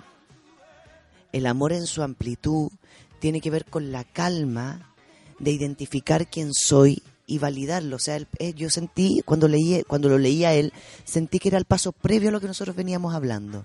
Es como, ok, antes de validarme y saber lo que me gusta, tengo que tener la claridad y la humildad suficiente para verme desde el amor. El amor entendiéndolo como el cariño y el cuidado y la bondad que genero cuando digo, este espacio es para qué, como qué, desde ¿Sabéis. Rafa? Como que yo siento que por mi parte, siempre me expongo aquí, pero no me parece que, o sea, me parece que es la única forma, todas todo, las monas y los monos lo hacen también. Eh, yo aprendí a amarme así. ¿Ya? No creo que uno, no- nadie te enseña lo que estáis diciendo. Uno aprende como, por ejemplo, eh, yo tal vez en algún momento val- valoraba más este esta sensación como bueno soy yo me amo filo filo con todo no Claro. Eh, y como que mi amor no mi amor hacia mí no no incluye el- el- ni el ambiente ni a ti ni el respeto por los demás ni la compasión ni una wea Ni que- yo me que amo camino en la calle y chao. Sí. claro yo me amo a mí misma fin que es Pero- un mecanismo bastante eh, válido también entendiendo la sociedad que estamos. efectivo. Claro, como tenéis que cuidarte, Pero tenéis que distinto cuando uno está en, en, en función del amor de ti, pero también de tu entorno. Por ejemplo, si yo voy manejando y le doy la pasada a una señora, ella me mira y yo se la doy de verdad, ¿cómo? No pasa, pues vieja, apúrate. No, Sí. pase señora. Y la señora me responde, no, pase usted. A mí siempre me pasa eso, porque yo siempre doy la pasada y me la dan a mí. Pase usted. No, pero, ¿y sabéis qué? Tú decís, esto es pura buena onda. Ella va Pura a esperar su turno, yo se lo estoy dando, no lo toma, me lo da a mí para que yo no haga taco, y nos miramos y nos entre... Ya, eso no es no es, no es- tú no salís de tu casa con esa bola. Tú lo aprendes en el camino. Yo en el camino aprendí que esa buena actitud me conduce a actos de amor íntimo, para afuera y, y, y también eh, mínimos. Como Sí, de eso, de pase pequeñito. señora. Y la Sí. señora decir, ay, qué bueno que esta, por fin me encontré con alguien que no me tire el auto encima, no sé, y se siente amada. Pero eh, es un camino Ah, claro ese, que- Rafa, no es Que a lo mejor ahí la palabra bonita puede ser como se- sentirse cuidada y que cuido. Y eso también es amor, po. Como, Cuido mi entorno, Todo. no paso cagando, no rompo una planta, no mato a nadie, no soy violenta Sí. con el auto, yo misma me voy tranquila, eh, la señora cruza en paz su calle y no y nadie la está pura. eh, Estoy hablando de un ejemplo muy weón, pero que de alguna manera uno dice, tengo amor por mi entorno. En esta calle, lo que pase aquí también depende de mí, de mí. ¿cierto? Sí, entonces yo creo que la, proceso. es un proceso porque aparte la palabra amor, la gente cuando, cuando yo de repente hablo desde ahí, me dice como, ay, qué ciútico. Digo, es que el amor no puede estar encasillado al enamoramiento de pareja, familia y bla, bla, bla. O sea, ahí, ahí yo encuentro que la cultura oriental es mucho más asertiva que nosotros. Claro, porque tiene que ver con el medio, O sea, con- con- conmigo en el medio, no no con Con el cigarro que no tiro en la calle. Claro, ¿Cachai? Porque si yo, o los chicles, los chicles en la calle, yo nunca me olvidé cuando trabajaba en la municipalidad Aquí de la otra vez Santiago. encontramos un Sí, chicle. Eso no fue amor. Eso no fue amor. Como la- cuando trabajaba en la municipalidad de Santiago, tuve, conocí a una, hicieron un cuadro, la municipalidad, con todos los chicles que un señor se paseaba por la calle sacando. O sea, hay una pega que implica sacar los chicles que tú pegas, porque el chicle hace mierda al pavimento, situación que yo no sabía. Claro, claro, que uno no, no cree que pueda ser tan importante votar no un chicle. Entonces yo, yo, yo me vi a mí misma como escupiendo más de un chicle en la calle. Ay, nunca más lo hice. Pero yo no había tomado conciencia de eso como, ah, el chicle pegado en la, en la calle, 10 chicles pegados en la calle, hacen como que el cemento se quema un poco. Anda a saber tú lo que ¿Qué eso es tiene el-. Entonces, como más allá que es lo que participa en el enamoramiento, que son los químicos que actúan en el, cere- en el cerebro y proporcionan como placer, euforia, seguridad, confianza. Ese enamoramiento, nosotros lo hemos hablado acá, Natalia, cuando hablamos de este enamoramiento también que pasa al extremo de la posesión, ¿no? De, Claro, de- claro, claro. de- de tú eres mío, entonces me generas euforia Es que te amo tanto es que, que no te, puedo que dejar no- ir. Que no puedo vivir sin ti, que no puedo, no- mi vida no tiene sentido si tú no estás. Ese no es el amor del que estamos hablando. Entonces es muy bonito este que Ken Wilber cuando que, que se junta con un señor que se llama Finley Norbe. Lo voy a escribir en mi Instagram. Porque son estos dos personajes, uno budista y el otro occidental, y se juntan. Y, justa- y juntan todas las teorías. Entonces la psicología occidental con lo que es la psicología oriental se juntan en este libro. Encontré que ya era como, wow, como esa es la escuela a la cual yo quiero pertenecer. Porque lo que hace es establecer no estructuralmente ni dogmáticamente cuándo, cómo y dónde son las emociones. Entonces no es que yo sienta euforia, entonces eso se llama enamoramiento. No, eso es euforia un rato. No sabemos si es amor o enamoramiento, esta cosa como de nos vimos y nos acoplamos, Sí, sí, nos sí. encontramos. Es que, weona, nos- estoy nos enamorada y lo conozco hace dos semanas. Porque llevamos dos semanas. Tirando rico. Exacto. Como, ¿Cómo diferenciamos la euforia de validarme, de sentirme, pero desde este amor que es con bondad, que es entender que si me da, si me da, si se me pone el, el cuello rojo, es porque sí puede ser emocionante, pero también que, que, que de eso tiene de nervio, la soria, como, ¿qué es lo que me pasa? Y el amor visto románticamente desde mi plano así ya súper espiritual saliendo de danza, como ya estoy yo en un plano de amor grosero, irradiando amor, tiene que ver con agradecer. Ah. Por lo tanto, yo agradezco estar aquí y vengo y, y- y me preparo y genero un espacio de bondad y decir, ok, esto sirve para. Por ejemplo, el Dar. ejemplo del auto. Yo soy afortunada porque no, no tengo que, estoy viendo la fila del paradero y esa gente va súper más lejos que yo y yo soy afortunada porque Sí. voy en mi auto, por ejemplo. Y voy a llegar en 10 minutos a mi casa y esas personas a lo mejor han trabajado más que yo durante el día y van a llegar en una hora más a su casa. En un acto, comillas, de amor, no los voy a mojar. en la próxima esquina voy a mirar para todos lados para no faltar el respeto a una persona que a lo mejor venga lentito, caminando, en fin, como agradecer el lugar en el que estoy, de beneficio tal vez, eh, para de ahí emprender, ¿cierto? Como eh, desde, desde el agradecimiento. Nunca había, bueno, el agradecimiento es puro amor igual, Puro amor. es puro amor. Sí, es Sí. puro, es puro amor. Porque, por ejemplo, vamos, a- vamos, hagamos como el paso para el otro lado. Cuando lo hablamos desde la, desde la biología, y lo voy a leer como lo que dice la cien- ciencia, dice que se distinguen dos tipos de amor. Pareja y- o romántico, y después dice filial, maternal o paternal. Y estos son los fundamentales para la supervivencia de la especie. Yo digo, claro, la biología y el occidente ve el amor como la supervivencia de la especie. Claro, que tenemos que amarnos para ser hijos. Y que ese es el foco. Como hay que mantener la especie, hay que buscar ese amor. Y yo creo que ahí tiene mucho que. Ahí eso, ese vínculo tiene mucha relación con la ansiedad que le generan las personas cuando dicen: No encuentro a nadie, nadie me quiere, me voy a quedar solo. Si no tengo. esta-". Entonces encuentro a alguien y ¡guau! Como garrapata pegado así. Porque y finalmente. pegados al proyecto, más que tal vez incluso a la sensación que el otro me inspira. No es que yo estuve más enamorada otra vez, pero esa vez no me casé porque no era el momento y ahora me tengo que casar porque y lo amo, lo amo, El lo amas, proyecto. no sé, ¿cachai? El proyecto. ¿Cuál es el proyecto? El proyecto tiene que ver con esto que nos dicen que la supervivencia tuya y la felicidad tuya va a pasar por este amor en pareja o por la maternidad y la paternidad o el amor tuyo va a pasar por qué tipo de vínculos generas con las personas, con el medio y contigo. Por, lo- por ende, también con una pareja, si es que aparece. Pero eh, si miramos este otro amor más, más amplio y menos biológico, siento que puede bajar un poco la ansiedad Mm. de finalmente qué es lo que me va a hacer feliz en mi vida, porque sí, vivimos mucho en el proyecto. Todos los seres humanos como Yo quiero esto para mí ahora, antes de mis 40 quiero algo, entonces y esto si no lo logro, y si no lo logro, es un fracaso. Por lo tanto, si no lo logro, ¿qué voy a hacer? Me voy a morir, me voy a deprimir. Si no lo logro, me voy a deprimir. Imagínate, entonces ya estoy fatalizando lo que va a venir. No hay posibilidad de que esto sea un plus, de que todo lo que yo haga aporte a algo. Si no es que encuentro el amor en pareja, romántico o de ser madre o padre. Porque la sociedad occidental nos dijo que es el, es el, esa es la forma de la felicidad, po. Tipo, sí. Familia Y de hecho, igual Por felicidad. eso a las mujeres que elige, elegimos no tener hijos, eh, nos catalogan de frías, de no querer amar. Y te vas a. Como, ah, De no querer. Ah, entonces tú, es que tú no sabes el amor que No, se y egoísmo. siente. Egoísmo. Claro, y el amor que se siente y, es y te vas a perder, a mí me han dicho mujeres, Te te, vas vas, a perder. perder. ese amor y yo no Puro podría egoísmo. con ese amor.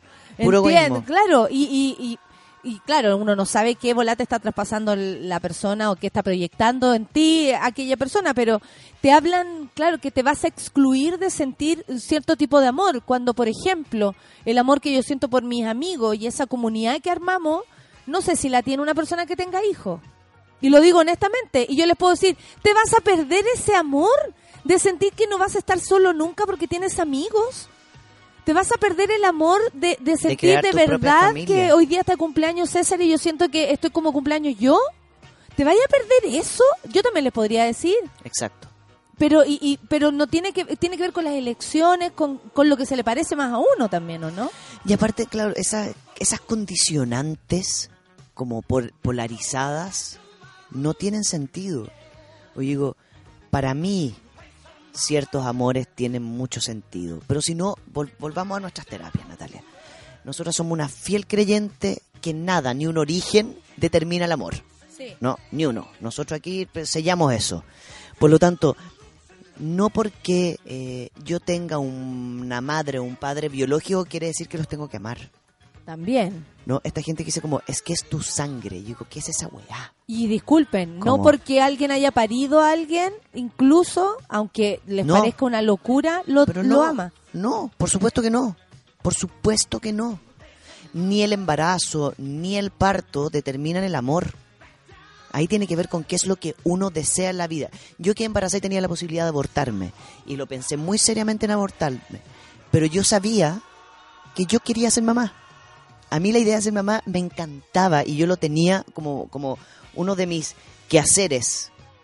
Entonces cuando todos me decían, pero pobre, lo vas a hacer sola, eh, ¿quién te va a acompañar? Bueno, yo, mi amiga, mi mamá, mi hermano, y ahí está mi familia. Y mis hijos, porque yo quería ser, pero yo quería. Entonces yo no, cuando miro para el lado y veo a mí y me dice, es que yo me voy a hacer un aborto porque no quiero ser mamá, yo digo, perfecto, pues si no quieres. ¿Cómo voy a Mucho más forzar a poderoso alguien? eso, claro, eso es Entonces, amor también. Eso es amor. Incluso por el ser que no va a venir. Porque si no es muy egoísta, con esta gente como, es que no vas a traer más. A mí me han dicho como, ya, pero todavía puedes traer más niños al mundo. ¿Y por qué voy a traer más niños al mundo? Tengo dos. Si quiero ser mamá, adopto un niño en el mundo. Pero ¿por qué tengo, tengo- tengo que volver yo a parir y yo de nuevo, yo tener que como de nuevo pasar por, ¿por qué? Mira, el Hugo Rubio dice, el año pasado ah, recién aprendí que buscar la validación en gente alrededor era lo- peor para amarme plenamente. La, la validación externa. Eliminar claro. personas tóxicas es clave, pero armarse de autovalidación va de la mano con no autosabotearse y ser indulgente. Exacto. Claro, o sea, si yo estoy todo el rato definiendo el amor que siento por mí respecto a la validación externa, uy, yo no me amaría nada. Ah, Eh, dice, Rafa, repite los nombres de los escritores que diste. Podría Perfecto. ser mi material de lectura del verano. Sí, please, please, please, sí. please. ¿Cómo se llaman? uno se llama Ken, Ken Wilbert. Tú lo vas a anotar. Lo voy a anotar en mi Instagram. Ya, arroba Rafa Digi. Voy a subir los dos libros pegaditos porque sí, están muy buenos y para que los conversemos después en marzo. Mira, aquí la Vane dice, empiezo a descubrir a Ken Wilber. Eh, Francisco Delgado dice, Natalia, sorpresa ex- tremenda escuchar a Rafa en tu programa. Ella me guió en ensayo de la compañía de José Vidal. La amo, es seca. Ella me guió. que era bailarina. Ah, ah. Ah, amor. Listo, ahora voy a seguir llorando. Esto es amor. Oye, escuchemos un poco de música para que sigamos hablando de amor y todo lo que nos ¿en trae. serio? Después de ese acto de amo. amor para ti, Mira. escuchemos a Prince. ¿Cómo Ay, no? yes. I wanna be your lover. Con Natenzuela.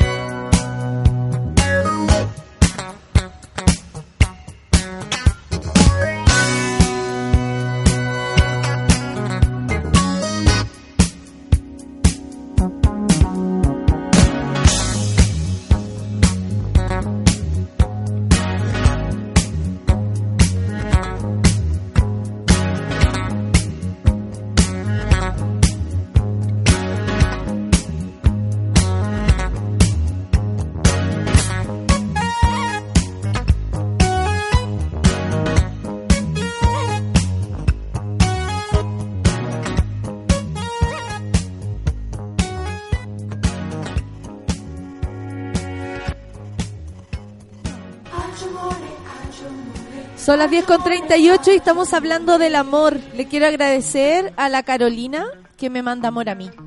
Y me dice cosas muy lindas. Eh, no la voy a leer porque me da pudor, pero muchas gracias, Caro. Y, y sí, yo, yo lo que transmito, de verdad lo hago desde el amor. Y por eso lo expuse así. Es Yes. algo aprendido. Yo no lo tenía esto hace un tiempo atrás. Yo y, y me hago cargo de eso. No era así como soy, no agradecía de la manera que No. agradezco y no amaba a la gente de la forma que lo amo ahora. Y influyen muchas cosas, influye que tengo una relación de pareja que me permite amar, amarlo a él, pero también amar a las personas, Sí. donde en él también puedo ver y que para mí ha sido súper importante a, a nivel de pareja porque siento que a lo mejor en todos los aspectos yo estaba muy amada o amaba bien, pero en ese no sabía. Y de pronto cuando uno aprende y ves que con tu familia, eh, luz verde, con tus amigos, luz verde, con tu pareja, luz verde, de verdad que podéis salir a la calle con más amor.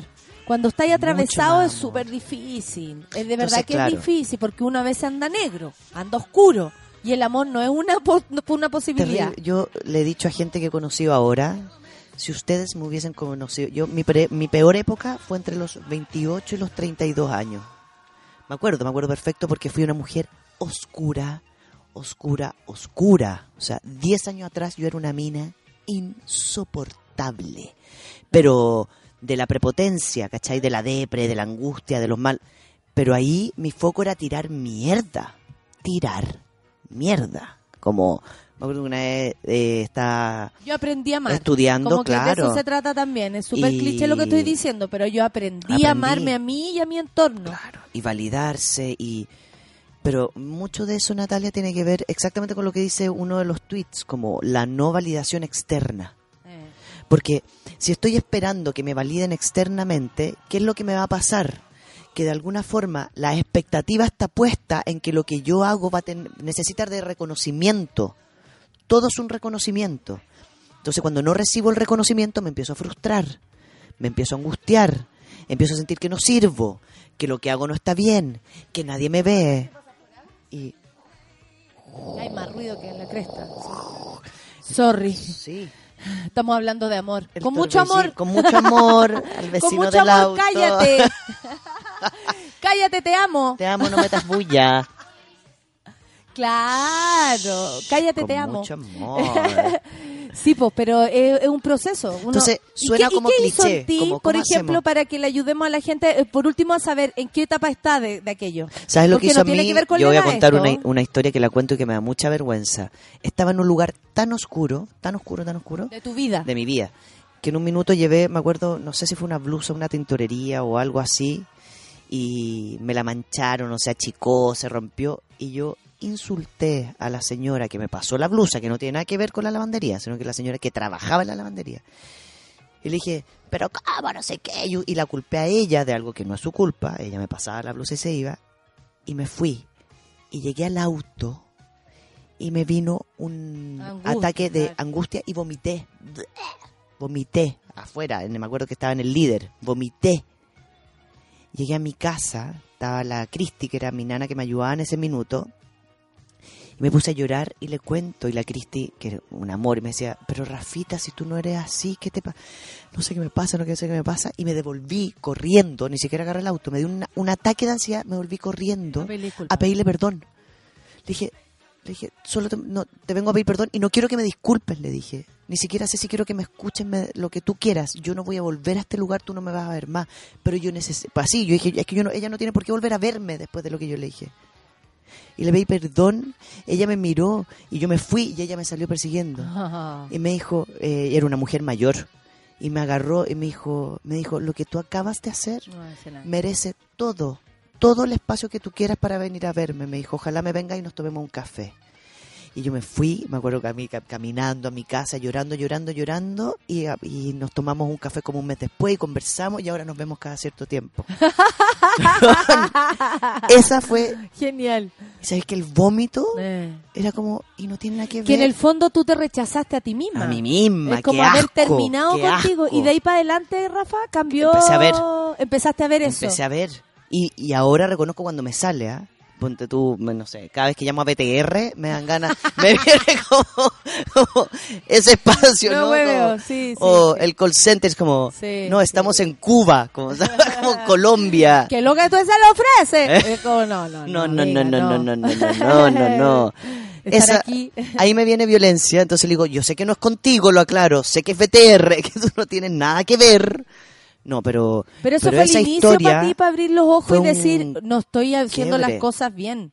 sí. Y, además, me su, sí, ese poco, bueno, ese acto que tuviste tú con ella de retarla y equivocarte así, de insultarla. te rechazó, a- como que te rechazaste a ti misma. Fue un ref- me, me pegó, me, se me, me enfermé, me fui a- o sea, vomité en el auto de asco conmigo, como, qué asco de persona eres, qué asco, esta, esta mujer no vale nada, no vale nada, ni como amiga, ni como ciudadana, ni menos como madre, como, ándate a la cresta. te dio vergüenza. me dio una vergüenza profunda.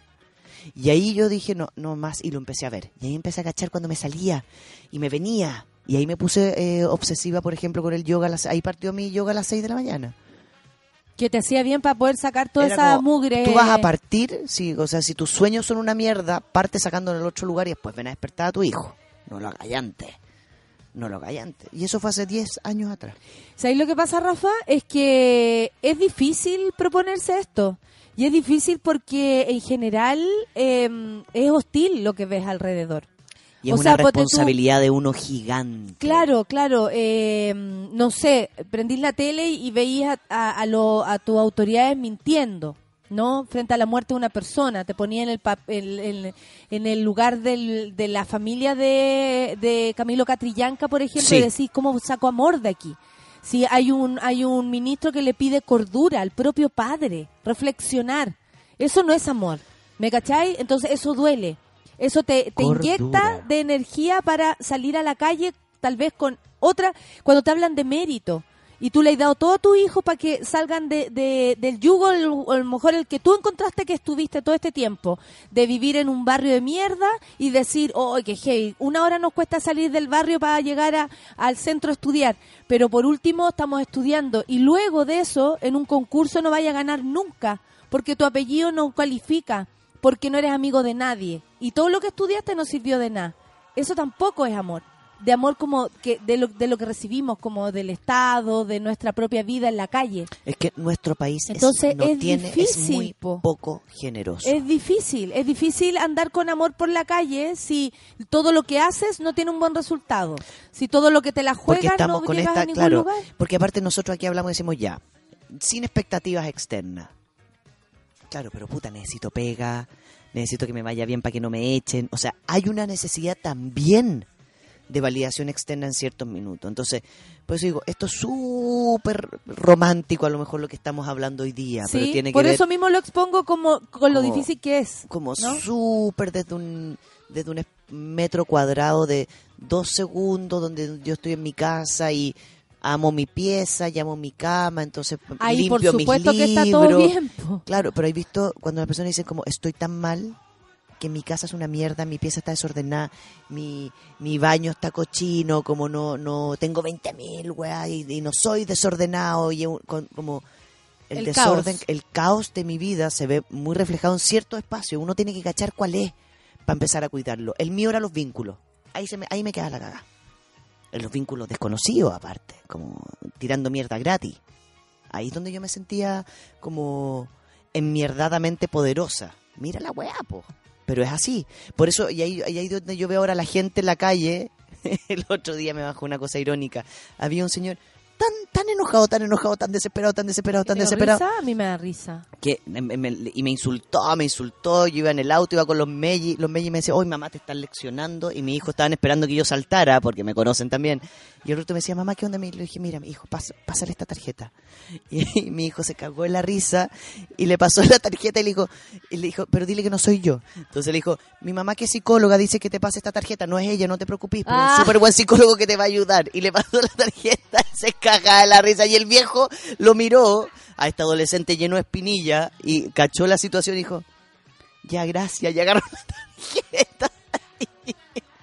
Nos reímos, pero el viejo No, porque hay otros que te tiran, ¿qué te crees la tarjeta? Este fue tanto porque yo creo que vio como la cara de este niño, Niño, eh, grande, adolescente, claro. espinilludo. Aparte como- que él te estaba tirando mierda a ti. Claro, está insultando nunca a mi mamá, que iban toma. a reaccionar los cabros Y le dice, no es mi mamá, no te preocupes. Dile lo que queráis. Dile lo que queráis, pero bueno. El, Pero- el- el amor en, en su en sus formas, ¿no? Eh, de pro- el amor es lealtad. Es lealtad. El Es amor lealtad con significa los, cierta con los valores y los principios. Pero, pero, ah, ojo, valores y principios que no anu- anulen a nadie. Porque si no tenemos a la derecha Pues diciendo, yo te amo mucho. no, pues, ay, pero es que si yo me amo a mí y estos son mis valores, entonces tienen que validarme también porque yo no, no tenía ahí con los homosexuales, que no se puedan casar. Estos son mis valores, po. No, ándate a la chucha. Los valores que no respetan a otra persona no son, no son valores. Valores que anulan a otra persona no son valores. Sí. Ni cagando. Entonces estamos, cuando aquí decimos valores es absolutamente donde nadie se ve invalidado. Nadie. El Donde, que te- donde no por amarte yo te limito. No. Es que te amo tanto que no quiero, cuando las mamás Que dicen que no que me- quiero que hagas nada porque te amo tanto que me muero si te pasa algo. Sí. Y, pero mamá, si yo tengo que ir a fiestas. Exacto. O tengo que ir a estudiar a, a- la Tengo noche. que invitar a mis amigos a la casa, tengo que ir a casa quedarme, claro, Sí. una noche entera estudiando en otro lado porque acá no me concentro, vivimos en un lugar donde hay mucho ruido, no sé. Sí. Pero como e- ese amor limitante, que Sí. es, poco, es, es poco entendido como amor también. No, limitante y el tema de la validación externa. Es como, démosle un lugar. Porque en el fondo, cuando, cuando uno está constantemente en esta búsqueda de validación externa para sentirse bien, Mm. solo me está hablando de un nivel de inseguridad muy alto en ti. Entonces, si yo soy insegura o inseguro laboralmente, yo digo, más que esperar una validación, pregunta. Como pregunta. Como, ¿sienten que yo aporto? ¿Sabes que tengo cierta duda? O sea, no, no tiene nada de malo acercarte a tu jefe, sentarte al lado y decirle, ¿sabes qué? Disculpa, pero con todos los cambios, todas las cosas estoy un poco inseguro. ¿Tú me puedes decir si, estamos bien, estoy bien con la pega, estamos bien lo que estamos haciendo, necesitáis algo más de mí? Porque, porque me siento un poco inseguro con el ambiente. Esa no es una frase rara. No es una frase compleja.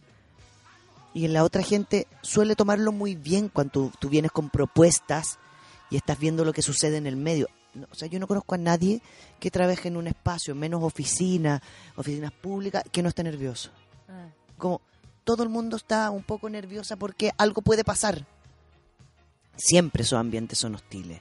Entonces acercarse y decir, sabéis que estoy viendo esto, perdona, ¿cómo me afecta a mí?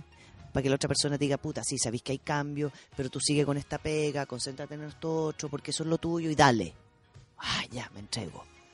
Porque la gente lo ve como, como débil, la palabra Mm. como debilidad, el Mm. mostrar cierta inseguridad. Pero me pongo en maleta, no duermo, estoy histérico porque si no me validan. El jefe no me saluda, como, ay, no es que no me saludó hoy día en la mañana. Y yo dije, bueno, estará pensando en otra weá, no se puso los anteojos, a lo mejor es piti, da lo mismo.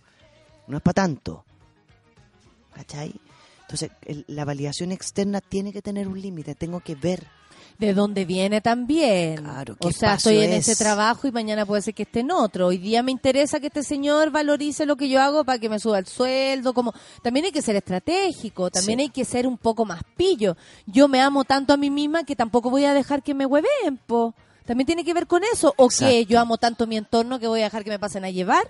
Tampoco tiene que ver con eso, que me caiga un árbol encima, no. Amor propio sería correrme. Claro. Y que el árbol caiga dentro de su naturaleza.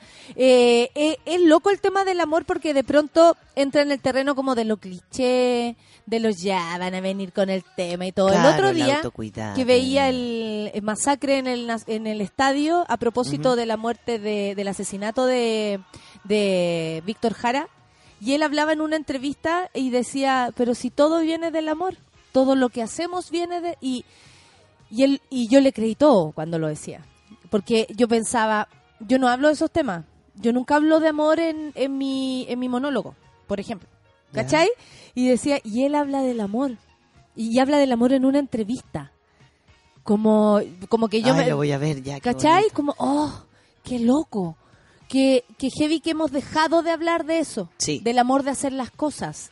Del amor que significa para mí subirme a un escenario y desde arriba sentir el amor que me lanzan y lanzar amor yo también. Claro. Hacer como esto de un acto de vuelta. Tú, al enfrentar tú, te- a todos tus pacientes con, eh, con el mismo amor.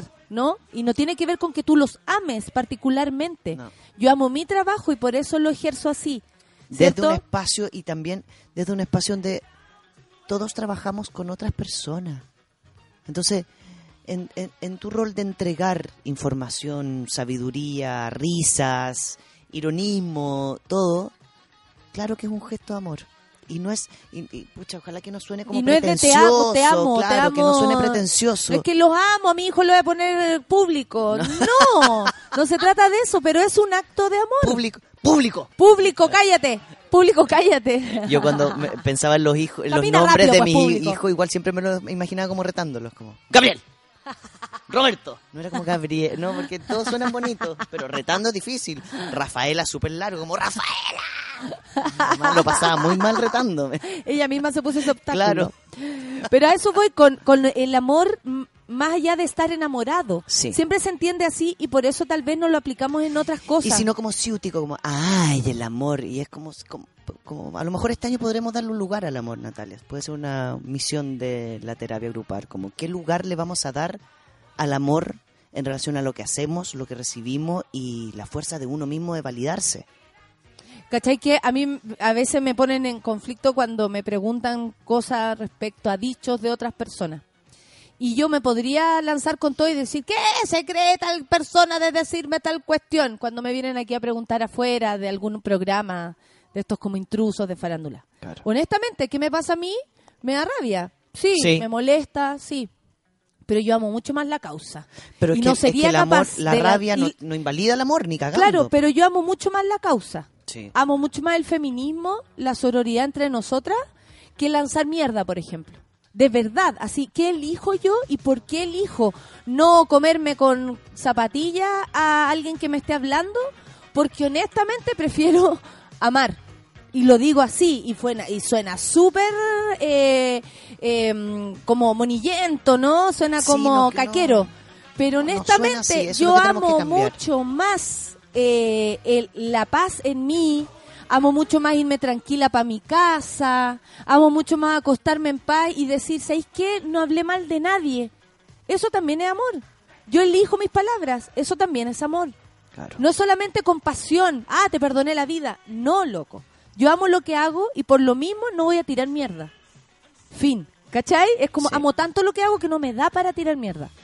Entonces, tal vez eso pueda servir a quienes nos escuchan. Eh, Porque es difícil amar desde ese punto, por Rafa, porque todo está muy en contra. Entonces, como que tuviéramos que sacar este amor desde el fondo del el, el bolsillo ¿Sabes- perro, así. lo que porque creo? Claro. está difícil. Está difícil, pero a mí cuando me, cuando me violentan ciertas cosas, también digo, esto me violenta mucho. Esto que tú me estás diciendo, me estás preguntando, me violenta mucho, mucho. Eso Como- también es amor cuando te creo que sí. defiendes, por Sabes que esto me violenta, lo que me estáis preguntando me violenta mucho. Como, ay, pero ¿cómo no aceptas tú a las personas que... Yo digo, eso me violenta mucho porque no tengo... El, el alguien, que alguien rechace la vida de otra persona y crea que pueda, que tiene ese valor agregado como puedo rechazar la vida de otra persona, eso me violenta mucho. Hoy día hablamos de amor y te lo agradezco, Rafa. Gracias te a amo. ti, guachita. eh, amo a todos los que están escuchando. Que tengan un buen día. Eh, el sábado, no, mañana es tu cumpleaños. Mañana cumplo 41 años. Así que salúdenla con escándalo. Nos vamos a. ¿Te pegó? Me pegó. Podríamos hablar la próxima semana de los efectos de la edad. Ya, porfa, la ¿Sí cuenta no? regresiva a Yo cumplo los este 50. año 40. Ah, pero- También puede ser que me pegue yo me siento fantástica. No sé, a mí los ¿sabes? 40 no me pegó nada, me encantó. Pero el 41, te 41 es afectó. como empezó 9, 8, 7, Ayer 6. escuché a una niña de 30 años decir, no, es que cumplí cuar- eh, 30 y ya estoy chata. Y es como, bitch, No, los motherfucker. 30, no, los 30 son liberación máxima. Pero había una persona urgida por eso, fíjate. Así nomás es la cosa. Yo me declaré bueno, señor a los 35. Pero, Mucha- pero ¿Tú un buen qué? señor. ¿Qué Me cosa? declaré que de aquí para adelante a los 35 empiezo a ser un señor. Pero, Un señor. pero no un señor viejo, sino que un señor de- desde la adultez. Muy bien. Sí, porque No, como, no la viejo. polera que me regalaron mis amigos el año pasado que decía, más vieja, igual de pendeja. Ah. Genial. Oye, les mando amor a todos los que nos están lanzando Sí, amor, puro Mariela. amor. Muchas gracias, Mariela, por tu amor. Eh, amor para ti también. Que les vaya súper Te bien. amo mucho. Yo también. Te y amo que mañana mucho. sea un maravilloso DJ, te amo día. mucho. Que tu fin de semana sea aún más espectacular. Yes. Y al Porque César, te amo mucho. César, Feliz te amo. cumpleaños. Obvio, te amamos. Son las 10 con 57 y nos vamos a ir con Queen, con Somebody Ay, I love it. I love it. Ya nos vamos, los amamos. Chao. Chao. Many.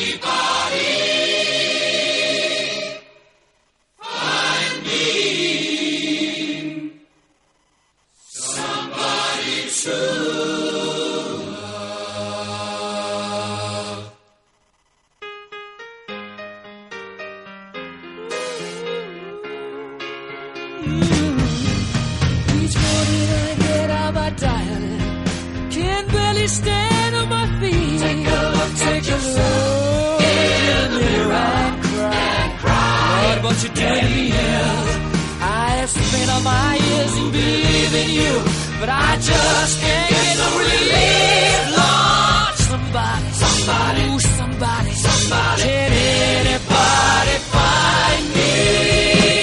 Somebody to love.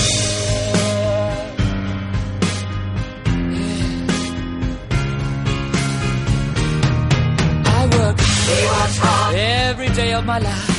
I work till I ache my bones.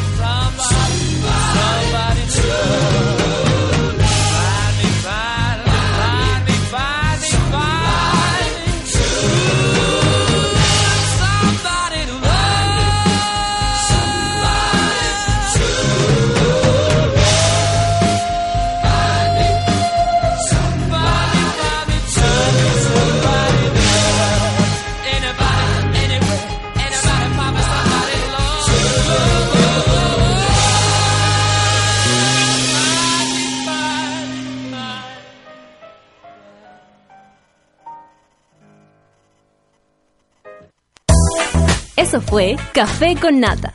Gracias por ser parte de esta comunidad y hacer de Mordor un lugar más apacible. Natalia Valdebenito te espera de lunes a viernes a partir de las 9 de la mañana en el matinal más pitiado de Chile. Solo en Sube la Radio y en otra sintonía.